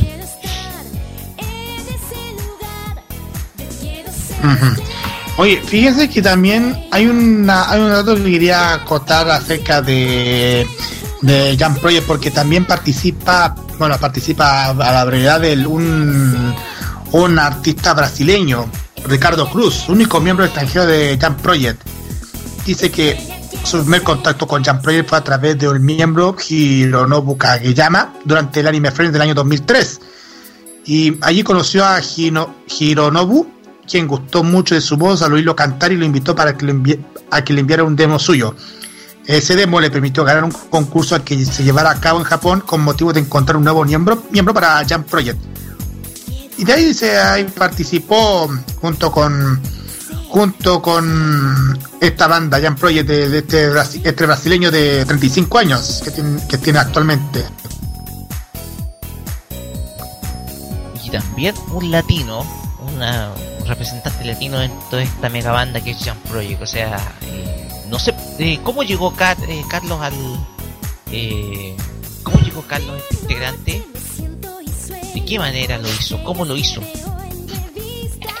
Eh, eh, no, por eso lo, lo- estaba diciendo. eh, fue por porque mandó un demo, se pa- permitió ganar un concurso que llevó a Japón para buscar un nuevo miembro para Jump Project y participó por primera vez en el estudio de grabación en el 2005 con el tema Nepu Shippo Sei Poster del anime Sei Poster, incluido en el single Make You No Prisoner. Sai Buster, me suena así. Me parece que es un anime hecho por Gainax. Sí. Exacto. Dice que su primer concierto con la banda fue en el 2007. Scumbuster, que es de Gainax. ¿Ah? Eh, no, nada que ver. Gunbuster, Sidebuster. Sai Buster. Decía, su primer concierto con la banda fue en el año 2007 que quedó registrado en el cuarto DVD en vivo llamado Jump Project Japan Circuit 2007 Break, Breakout. Y en el 2009 comenzó un proyecto junto con Koji Wada, el cual fue la composición del tema Sem Barreiras, que Renaki Hiraige, o sea, una canción en portugués y japonés que al año siguiente estaría incluido en el disco Kazakami no Okakara de Wada. Y en el 2010, el 17 de septiembre, participó en uno de los acontecimientos más importantes de la historia de Jump Project, que juntaría a todos los miembros que formaron parte de la banda, excepto Rika Matsumoto, bajo el nombre Re- Reunión, Reunion, algo así, que compartiría el escenario Kageyama, Endo, Kitadani, Okui, Fukuyama, Sakamoto, Mizuki y Cruz. Dentro de todos estos singles, que son siete singles, empezando con Kasen y Nare en el año 2000, y con álbumes que fueron que fueron lanzados en, de- de- desde el 2002 hasta hasta el año 2009 y con todos sus álbumes eh, originales que incluyendo el último que sacó que se llama Jump Symphonic Album Victoria Cross puedo, decir que, que esta banda una de las es como una de las más consolidadas del mundo del Anison, sobre todo con lo que se refiere a, a, a rescatar el tema de la música de, animes, sobre todo también ahora mezclando con videojuegos y series de Tokusatsu también.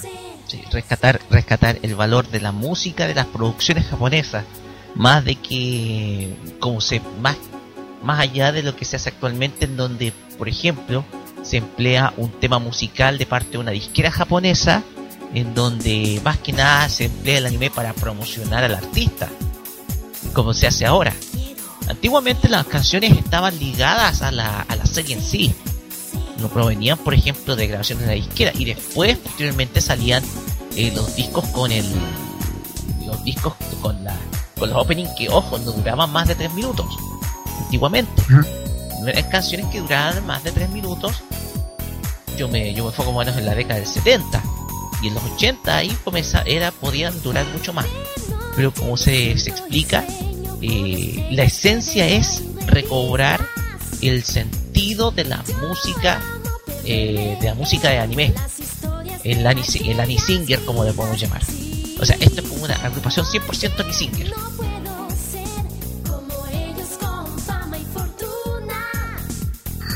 Pocas palabras. Sí, te entiendo. Bueno, yo creo que de todas formas, yo creo que esta banda sigue haciendo del, haciendo la mejor música para, para cualquier fanático del, del anime japonés y sobre todo del J-pop. Y más la que tienen Anison J-Rock Heavy Metal Rock también. Mira, les recomiendo, les recomiendo para que ustedes puedan di- met- meterse al, a la página oficial de Jam Project, que es www.jamjamsite.com y ahí se encuentra todos los datos acerca de, de, los próximos eventos que va, a que va a hacer dicha banda. Eso sí, está en japonés, pero, pero también hay una, una opción en inglés para que puedan para que puedan ver los, tem- los temas, la información que, que estaba mencionando. Y mm, creo que creo que ya estamos bien con todo esto de la banda, Así es, Carlos. porque también. Sí, así es, porque eh, es un... Bueno, hablar de Jump Project va a ser bastante largo, ya, pero dado que nos estamos... El, el jefe nos está apurando para terminar, tenemos que eh, eh, tenemos que ya pasar con la otra, tenemos que ya pasar con la otra sección, nos queda el anime clásico y nos queda también el cierre, así que ¿qué tal si presentas la, la canción de Jump Project que vas a usar para esta sección? Exacto. Eh, bueno, la esta canción que tiene que ver de Jump Project tiene que ver también por eh, un anime. Es un eh, tiene que es una canción que viene de la serie anime Galaxy Angel. Bueno, la serie que, es- que ha emitido en la pantalla de Animax. Pero pero a pesar de que es uno de, los temas de, la- de la- de esta serie es el es uno de los endings de Galaxy Angel. Nos referimos al, al tema, si me dan el momento, ahí está, In the Chaos. Indicados. Ujú. Ese es el tema que vamos a escuchar ahora en Farmacia Popular y a la vuelta tenemos la, la sección del anime clásico. Vamos y volvemos. Vamos y volvamos.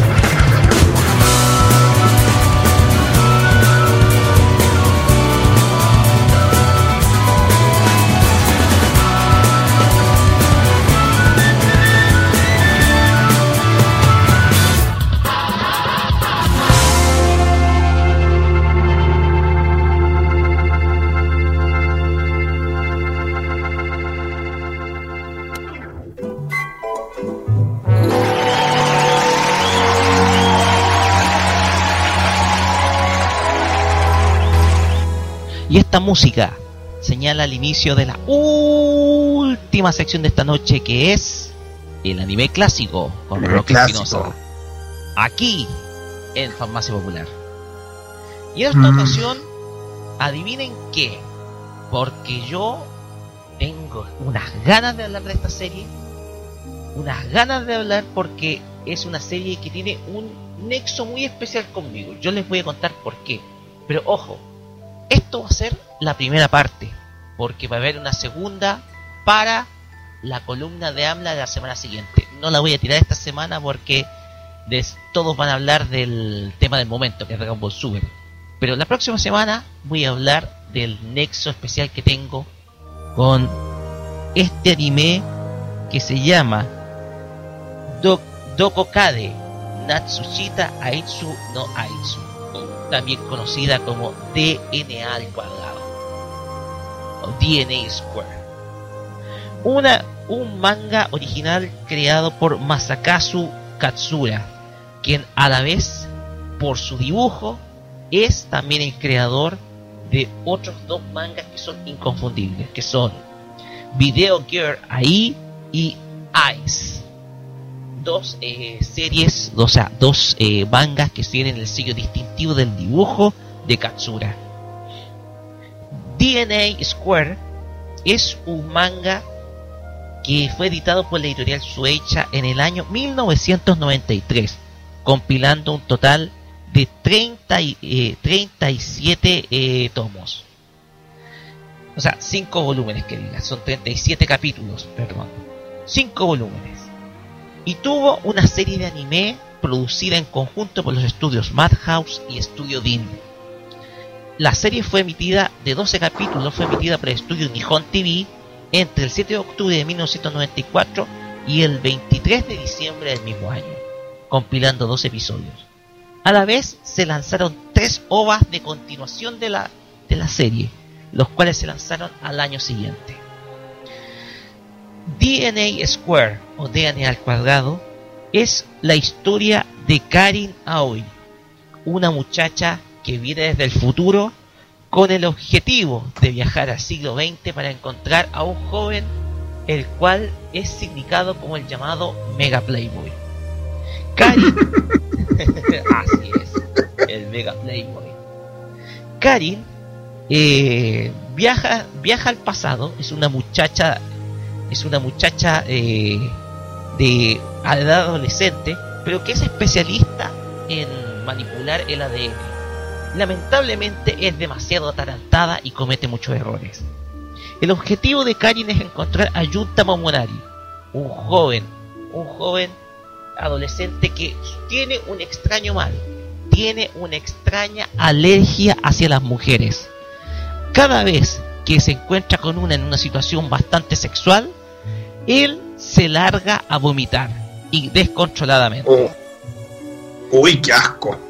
Así es. O sea, llega a ser chistoso la forma en cómo vomita. ¿ah? Llega a ser chistoso. Llega a ser muy chistosísima. Karin no cree que Junta sea el Mega Playboy.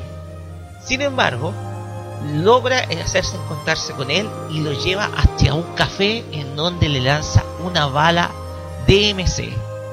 Una bala que contiene una, eh, una, una sustancia que modifica el ADN de Junta con el objetivo de evitar que se transformen en Mega Playboy.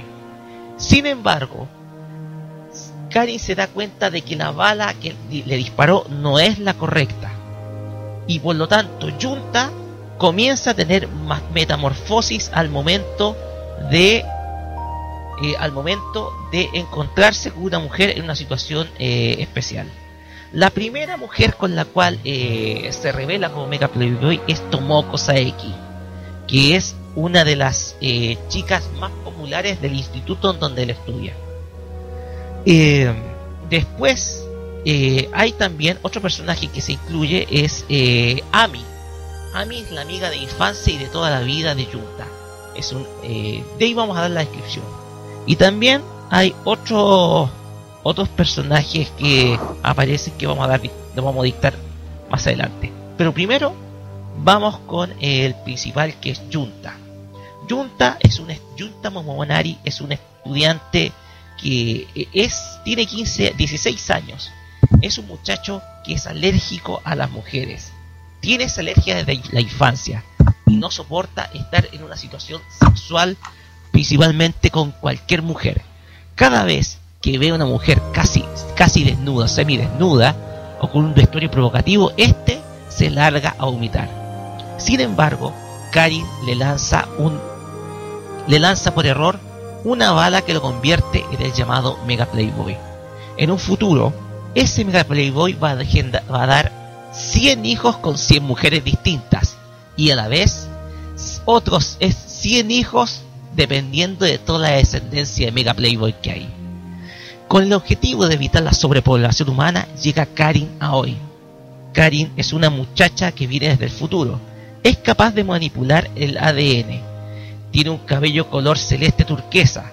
Y a la vez eh, su sueño es retirarse con una jugosa jubilación, tener una casa, un esposo, un perro, una mascota que cuide la casa, etc.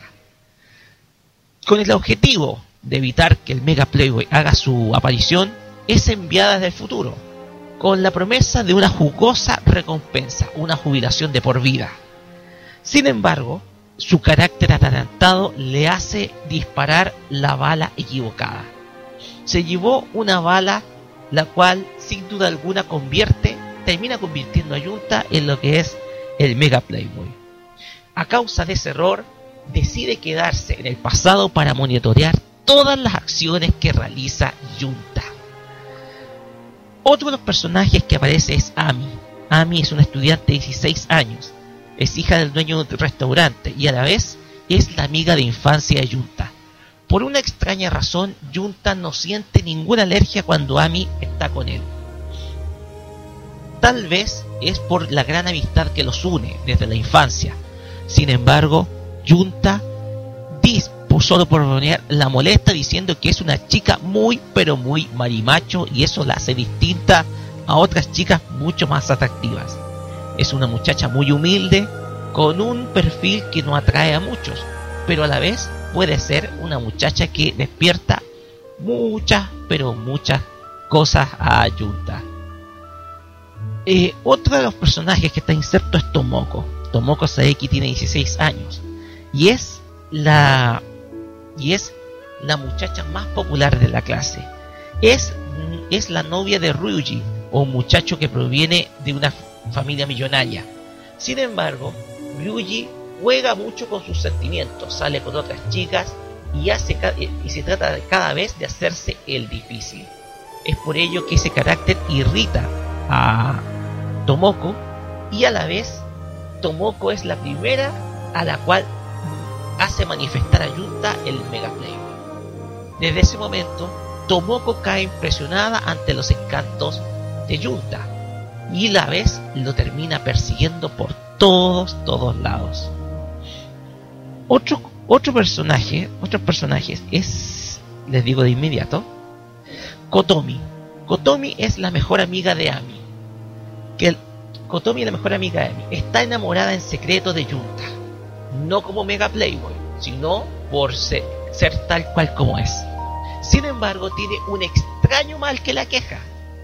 Cada vez que Kotomi se pone nerviosa, esta se larga a tirar gases anales, o sea, pedos.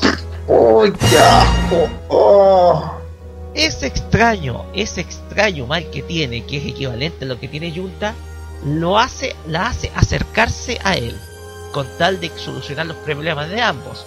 Primero su alergia a las mujeres, en el caso de Junta, y Gotomi esos nervios que le hacen causar gases.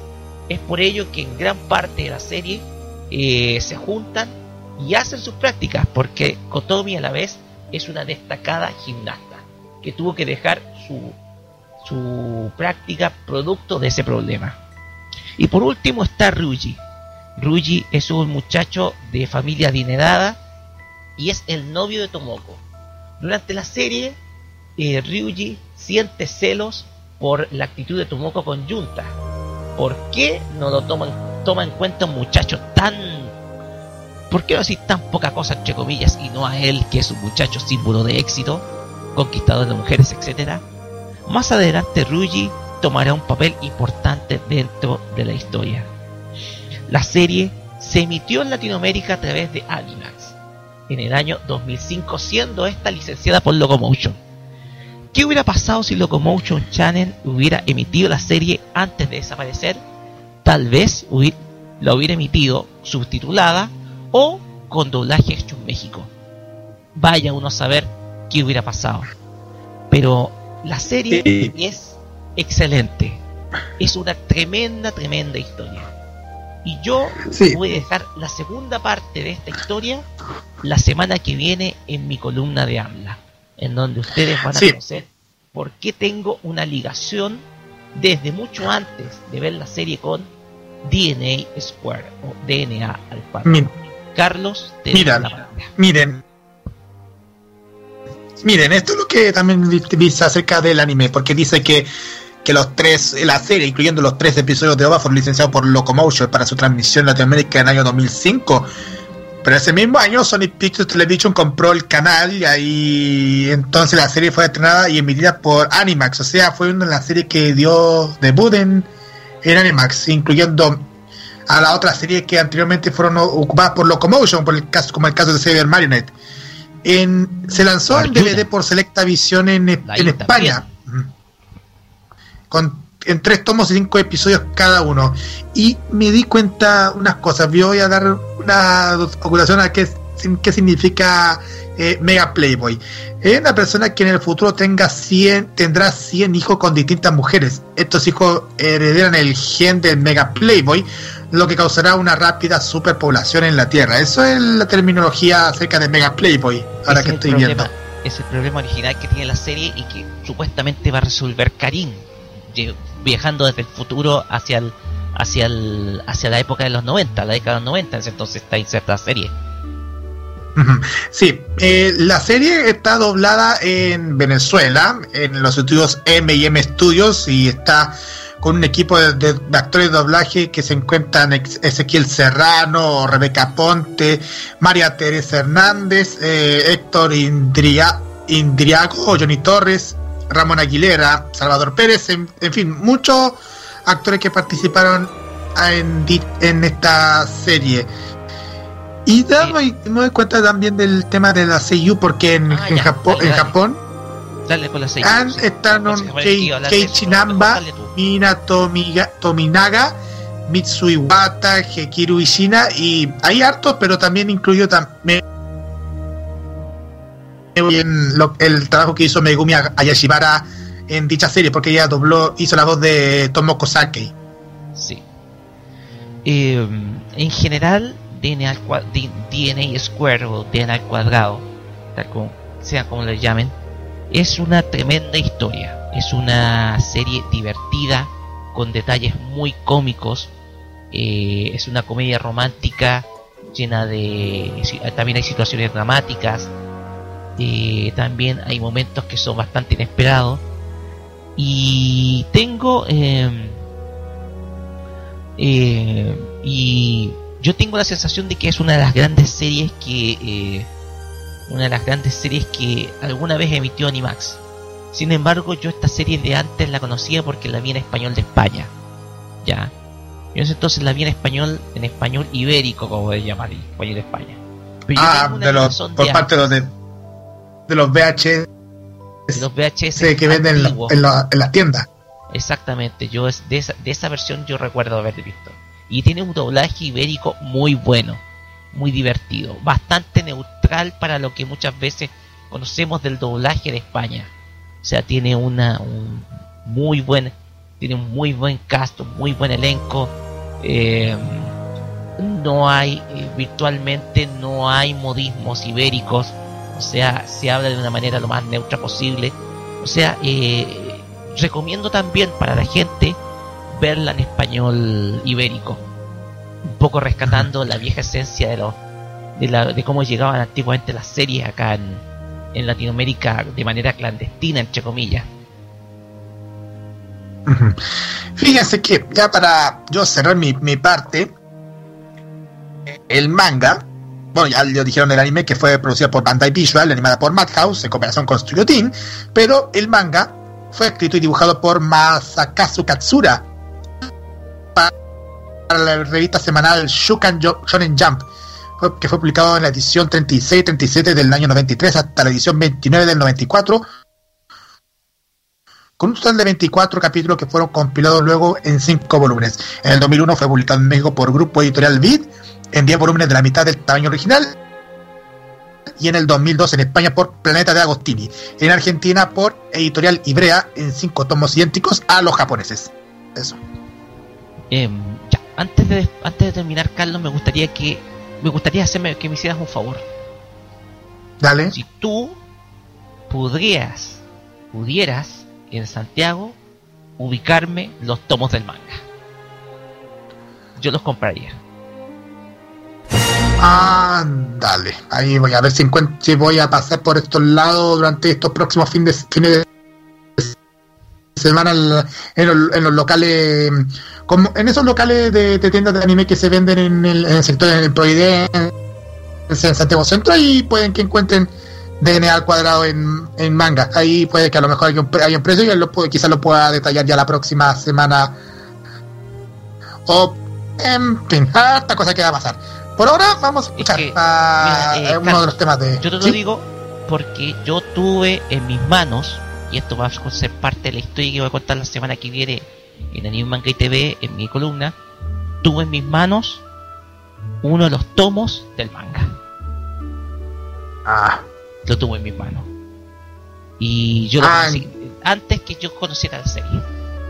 Así que mm, yo puedo decirte que por ahí va la historia que quiero, quiero contar sobre DNA. Pero por ahora ah, vamos con música. Con el opening de esta serie animada que es un- una canción verdaderamente notable. La interpreta Larken Ciel. Esto es Blurry Eyes. Aquí en Farmacia Popular. En modo radio.cl. Vamos y volvemos para el cierre de nuestro programa.「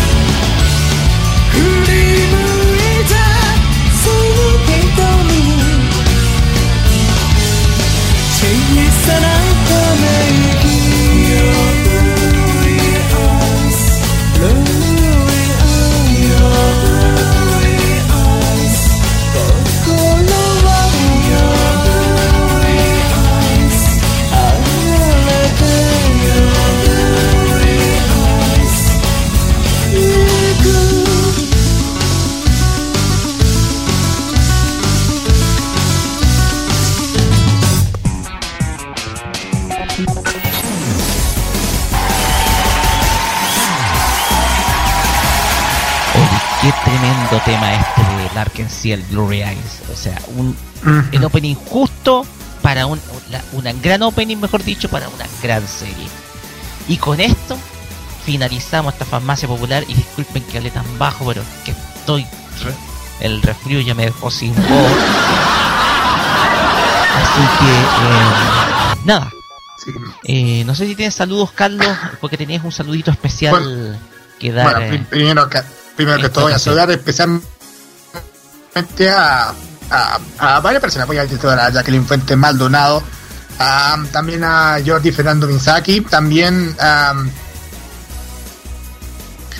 a, que eh, de Conce que eh, no conozco el nombre, pero en, en, en personal. Ella participa en los, en los en la voluntarios de bomberos, pero también eh, a cosplayer también.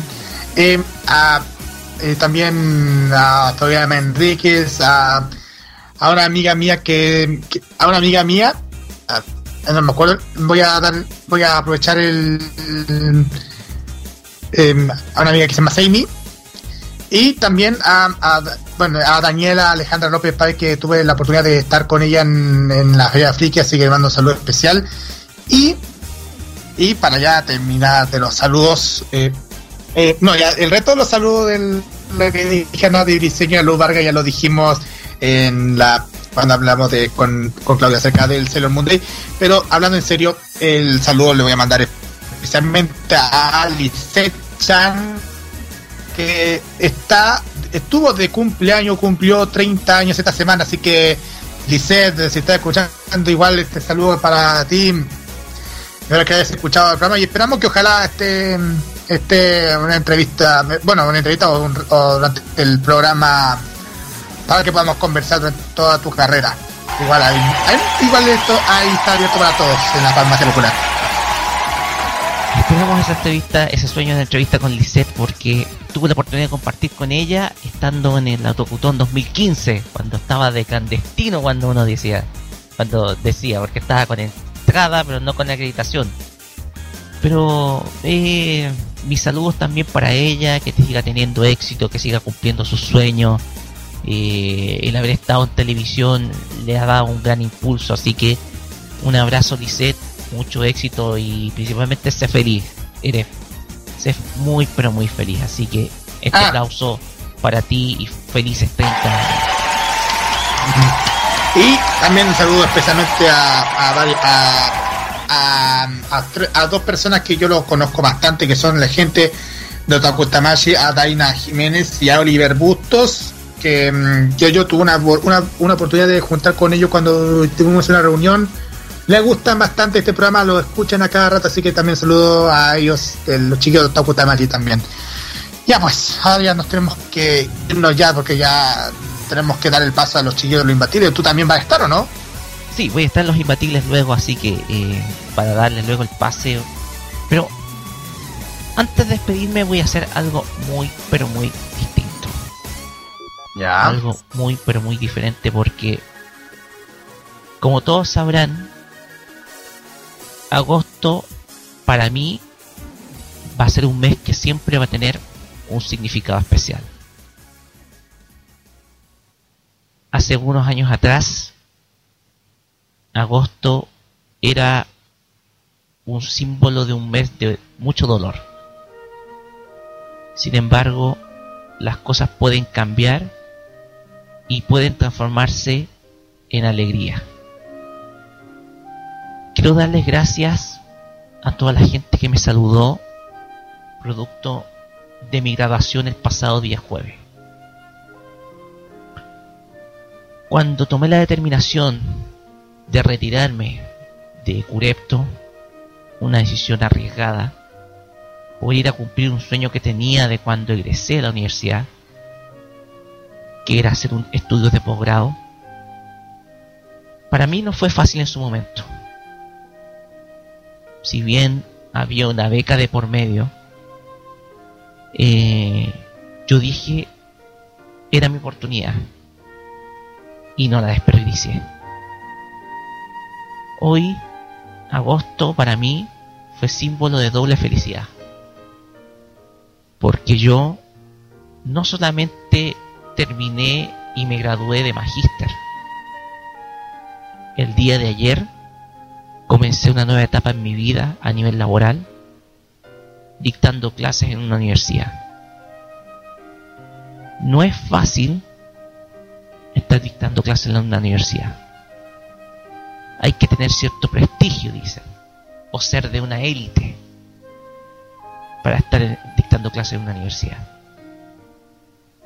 Y yo, en ese sentido, siento que estoy cumpliendo doblemente un sueño. Y espero que estos dos días que han pasado, el jueves y el día de ayer viernes, jamás queden borrados. Porque así como hay momentos en donde uno llora por la tristeza de perder a alguien, uno también tiene que llorar por las cosas felices que a uno le suceden en cada momento y que mejor aún nacen del esfuerzo de cada uno, en este caso el esfuerzo mío. Las gracias a los más de 90 likes, a los 20 saludos, a los parabienes que me enviaron en Facebook. Y nada, darle las gracias a todos, a la gente de staff de la radio que me apoyó y a todo el equipo que sabiendo de que yo tenía compromisos no me dejaron de lado. Termina Farmacia Popular, capítulo 18 acá en modoradio.cl y nos vamos con el ending de Axel Ward. Se lo me- Kotoko se lo- te lo- Unfinished. Dime, Carlos. Te lo merece, te lo merece, te lo, te lo merece, Rock. Igual lo merece bastante de, de lo que ha hecho ahora de tener eh, nueva, nueva pega. De cosas, gente de que estamos trabajando, ya sabemos que hemos tenido. Bueno, hay gente que, ten- que tiene pega nueva ya. Bueno, ya a tanto, solamente yo, sino que también a varios de todo el equipo de la radio, a Jaime, a Claudio, a Roberto, en fin, a varios de nosotros que tenemos en lugares distintos, pero la cosa es que hay que seguir adelante a pesar de que estamos en esta radio on- online. Pero bueno, la, aventura sigue, por eso igual te, deseo lo mejor, Roque, en esto, en este nueva, nueva carrera que, que estás empezando en la universidad. Y eso sí, nos vamos, ya lo dejamos con, lo dejamos junto con, con todo con este tema Unfinished. Y nos vamos, nos vemos ya dentro de siete días más con más entretención en la farmacia friki de modo radio.cl, farmacia, popular. Gracias, Carlos. Y me quitaste las palabras, oye. Me quitaste el micrófono. Sí, también también a Claudio Pérez, y también agradecemos a Claudio Pérez por estar con nosotros, en, al menos en la el bloque Noticias Friki. Así es. Listo. Kotoko, Unfinished, Ending the Excel World. Con esto nos despedimos hasta el próximo sábado cuando volvamos a abrir la farmacia popular aquí en modo radio.cl. Será hasta el próximo sábado. Nos vemos. Y nos vemos hasta la próxima semana.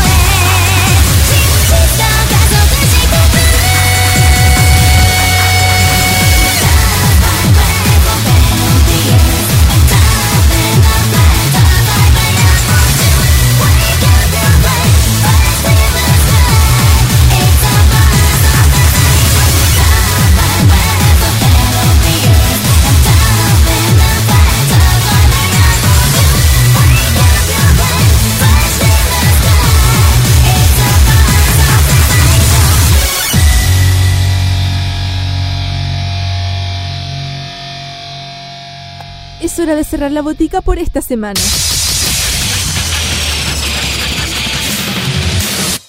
La invitación es para el próximo sábado para que recibas la dosis adecuada de anime, manga y música del otro lado del Pacífico. Deja de atender la farmacia popular en modo radio. Las opiniones emitidas en este programa son de exclusiva responsabilidad de quienes las emiten y no representan necesariamente el pensamiento de modoradio.cl.